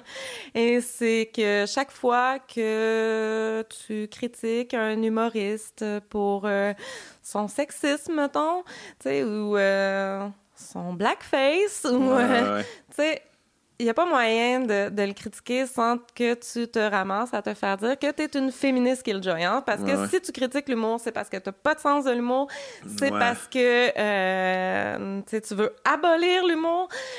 Fait que, fait que j'étais partie de là, en fait, euh, parce que c'est le numéro d'ouverture dans lequel je critique l'humour. Je veux dire, ça, ça fait des années. Je pense que c'est même peut-être comme ça qu'on s'est connus pour avoir. euh, C'est comme ça ou non C'est à cause de ma démission au voir. Hein? Ah, ouais, ouais, on, ouais, je me rappelle de t'avoir t'avoir parlé d'humour euh, euh, quand même une couple de fois, mais ouais, Ouais. Je, ben, je me rappelle plus. Ouais. En tout cas, c'est quelque chose que je critique énormément. Je pense qu'à chaque fois qu'il y a une polémique sur l'humour au Québec, Ouais. j'aime ça me pitcher dedans pour rappeler aux humoristes que c'est des hosties. Non, mais, puis c'est- un pouvoir, hein, c'est un pouvoir d'avance. C'est c'est pas tout le monde qui, qui, qui, qui, qui peut faire des blagues. C'est pas Ouais. tout le monde qui a cette possibilité-là. C'est pas tout le monde qui a cette tribune-là, mais c'est pas tout le monde qui y arrive. C'est pas tout le monde qui est drôle. Euh, Puis, souvent, on relègue les femmes à ne pas être drôles. Euh, tu sais, les femmes sont supposées rire des blagues. hein, Ouais, tu Tu, tu ris à gorge déployée pour montrer ta soumission.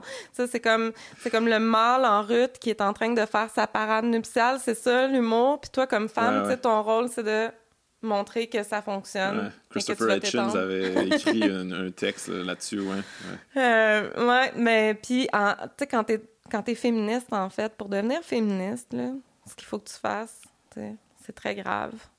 Tu c'est qu'il faut que tu te fasses faire l'ablation du sens de l'humour. ouais, ouais. Ouais, c'est comme, c'est ça qui arrive. Complètement. Puis là, tu deviens Frustré. une féministe killjoy. T'es frustrée. Puis tu veux que tout le monde arrête de rire. C'est de même que ça Ah, fonctionne. ok. Ouais. Fait que là, ben, tu sais, je me suis- c'est ça. Je suis partie de là Fait pour faire tu l'inverse. ça, ouais, ok. J'ai récupéré l'insulte. Puis je pense qu'on devrait toutes être des tueuses de joie patriarcale. Ouais. En tout cas, moi, j'ai juste vu euh, ce numéro euh, d'ouverture-là. Là, puis puis c'est ah, c'est vraiment. En fait, non, je- non c'est vrai, je, je t'avais pas vu euh, au G7 parce qu'il a fallu que je m'en aille. Mm. Mais, mais en tout cas, j'avais trouvé ça très bon. Ton... J'ai vraiment hâte de voir le show au complet. J'ai hâte de voir comment ça se, ça se traduit pendant un spectacle au complet. Parce que t'as vraiment ta couleur à toi. Puis je trouve ça. Je trouve que ta démarche est extrêmement, euh, extrêmement punk, extrêmement baveuse dans la limite où, je pense, moi, les concepts que tu amènes, ça, c'est des concepts que je connais un peu, mais même pour moi, qui, qui, dans la gauche progressiste, là, je suis comme, oh shit, ok, là, il, se passe de quoi, là? T'arrives avec un marteau, mettons, tu fais des affaires. C'est, jouissif, fait que j'ai vraiment hâte de voir le, le spectacle complet, puis j'invite les gens à aller voir ça dans le cadre du docteur Mobilo Aquafest. Merci, Marie-Christine, d'avoir été là. Ça s'est bien Merci passé. de tu regrettes pas? Non, je, je regrette pas, ça Parfait. va. Parfait, on se voit pendant le festival. Merci beaucoup. Bye bye. Merci.